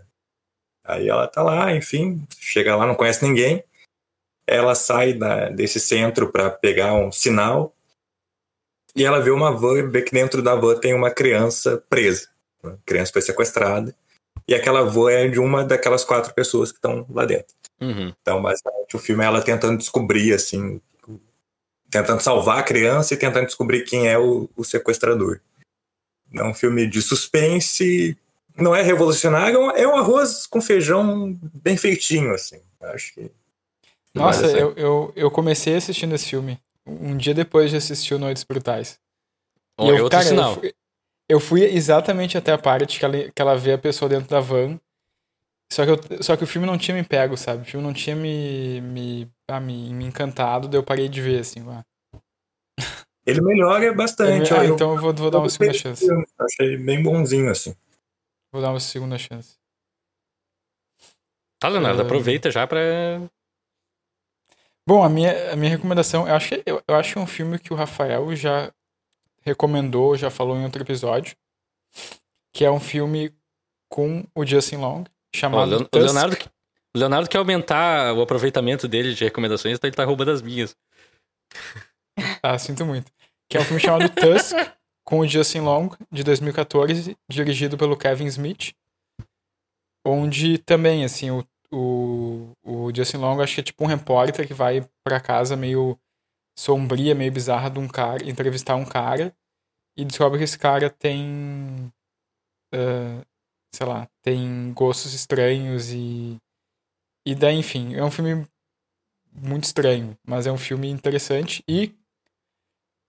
Curiosamente, hoje eu tava assistindo entrevistas do Justin Long sobre o Barbarian e o Justin Long confirmou que teremos Tusk, Tusk 2 em algum momento do, do, do mundo. Não é um filme que vida. precisa de sequência, mas tudo bem. E eu gostaria de recomendar um outro filme também com o Justin Long. mas é um filme que eu não assisti. Mas pra te fazer parece sessão tripla, tá? Se tu vê o Barbarian muito daí vê amor. dois. É, é um filme que eu não assisti, mas que parece interessante, que é um filme desse ano tam- também chamado House of Darkness. Que é a história de Justin Long que conhece uma, uma mulher numa, sei lá, numa, numa noite e vai pra casa dela, mas descobre que, ela, que essa mulher eh, mora num castelo meio horripilante. E daí É, coisas estranhas parecem acontecer e dizem que é uma releitura de Drácula. Eu fiquei interessado. Leonardo recomenda um filme que ele não viu. Arriscado, Sim, sim. talvez. Então, Ah, só Ousado, fazer isso com também. certeza. Não! Eu não vou, re- não vou recomendar, mas eu só vou Ah. fazer uma observação. Só vou fazer uma observação, cara. Eu que Tem muita esse. gente falando de um filme que eu, eu não assisti, mas eu gostaria muito de, de assistir. Não, é, não vou recomendar, mas eu tô. O pessoal fala que tem umas semelhanças com o, o It Follows. Ah, Ah, sei lá, é pode da, recomendar da porque eu vi. e tal. Ah, o It Follows é muito bom. Que se passa em Detroit também, né? Ah, se é por se passar em Detroit, bom. então a gente pode recomendar o Robocop também. baita filme. Bom filme, bom filme. Bibi, Não o do Padilha, Oi? Não o do, não o do Padilha. Ah, Não, não, não. Padilha, o, não. o do Verhoeven mesmo. Bibi, só falta a tua recomendação agora. é, é, a, é a péssima hora pra mim. Porque é muito óbvio. Ah, pelo menos na minha cabeça, eu acho que eu só recomendo coisa óbvia. É. Mas então, eu vou recomendar um filme que é o tipo de. Eu não considero terror, pra mim é um suspense, ah, barra drama, curto bastante. Ah, não foi dirigido nem, nem roteirizado por uma mulher, só que eu acho que consegue dar um tom bom assim para para essa discussão de, de gênero, Uhum. que é A Bruxa. Boa. Uhum. Gosto bastante. Ah, eu adoro esse filme. Adoro esse filme. Acho que é meu filme. de- Ainda é bom. meu filme de terror favorito dos últimos anos. assim. É muito bom. Filmaço. E Bibi, assim, só pra amarrar, eu acho que a graça dessa, desse bloco é justamente a gente recomenda coisas que pra gente são óbvias, mas para outros pode não ser. Sim. Essa que é a graça das recomendações. E, enfim, com essa palavra de apoio inspiracional, nós chegamos ao final desse episódio. Eu queria ah, tomar um momento para agradecer os, os convidados. Bibi, tudo já é da casa, mas obrigado. E Eu Wagner, pensei que tu ia dizer, Oi? eu vou, eu vou tomar um leite aqui, eu vou tomar uma mamadeira aqui. vamos, nós vamos sair daqui para tomar uma mamadeira todo mundo junto, pode deixar. Wagner, só É. quero dizer muito obrigado por participar e assim, a porta tá aberta para quanto quiser. Prende Eu grito, cara, porque Eu, eu estou honrado. Ainda mais que tem a Bibi aqui, né? Tem os donos do podcast, a Bibi. Eu tô assim, muito, muito.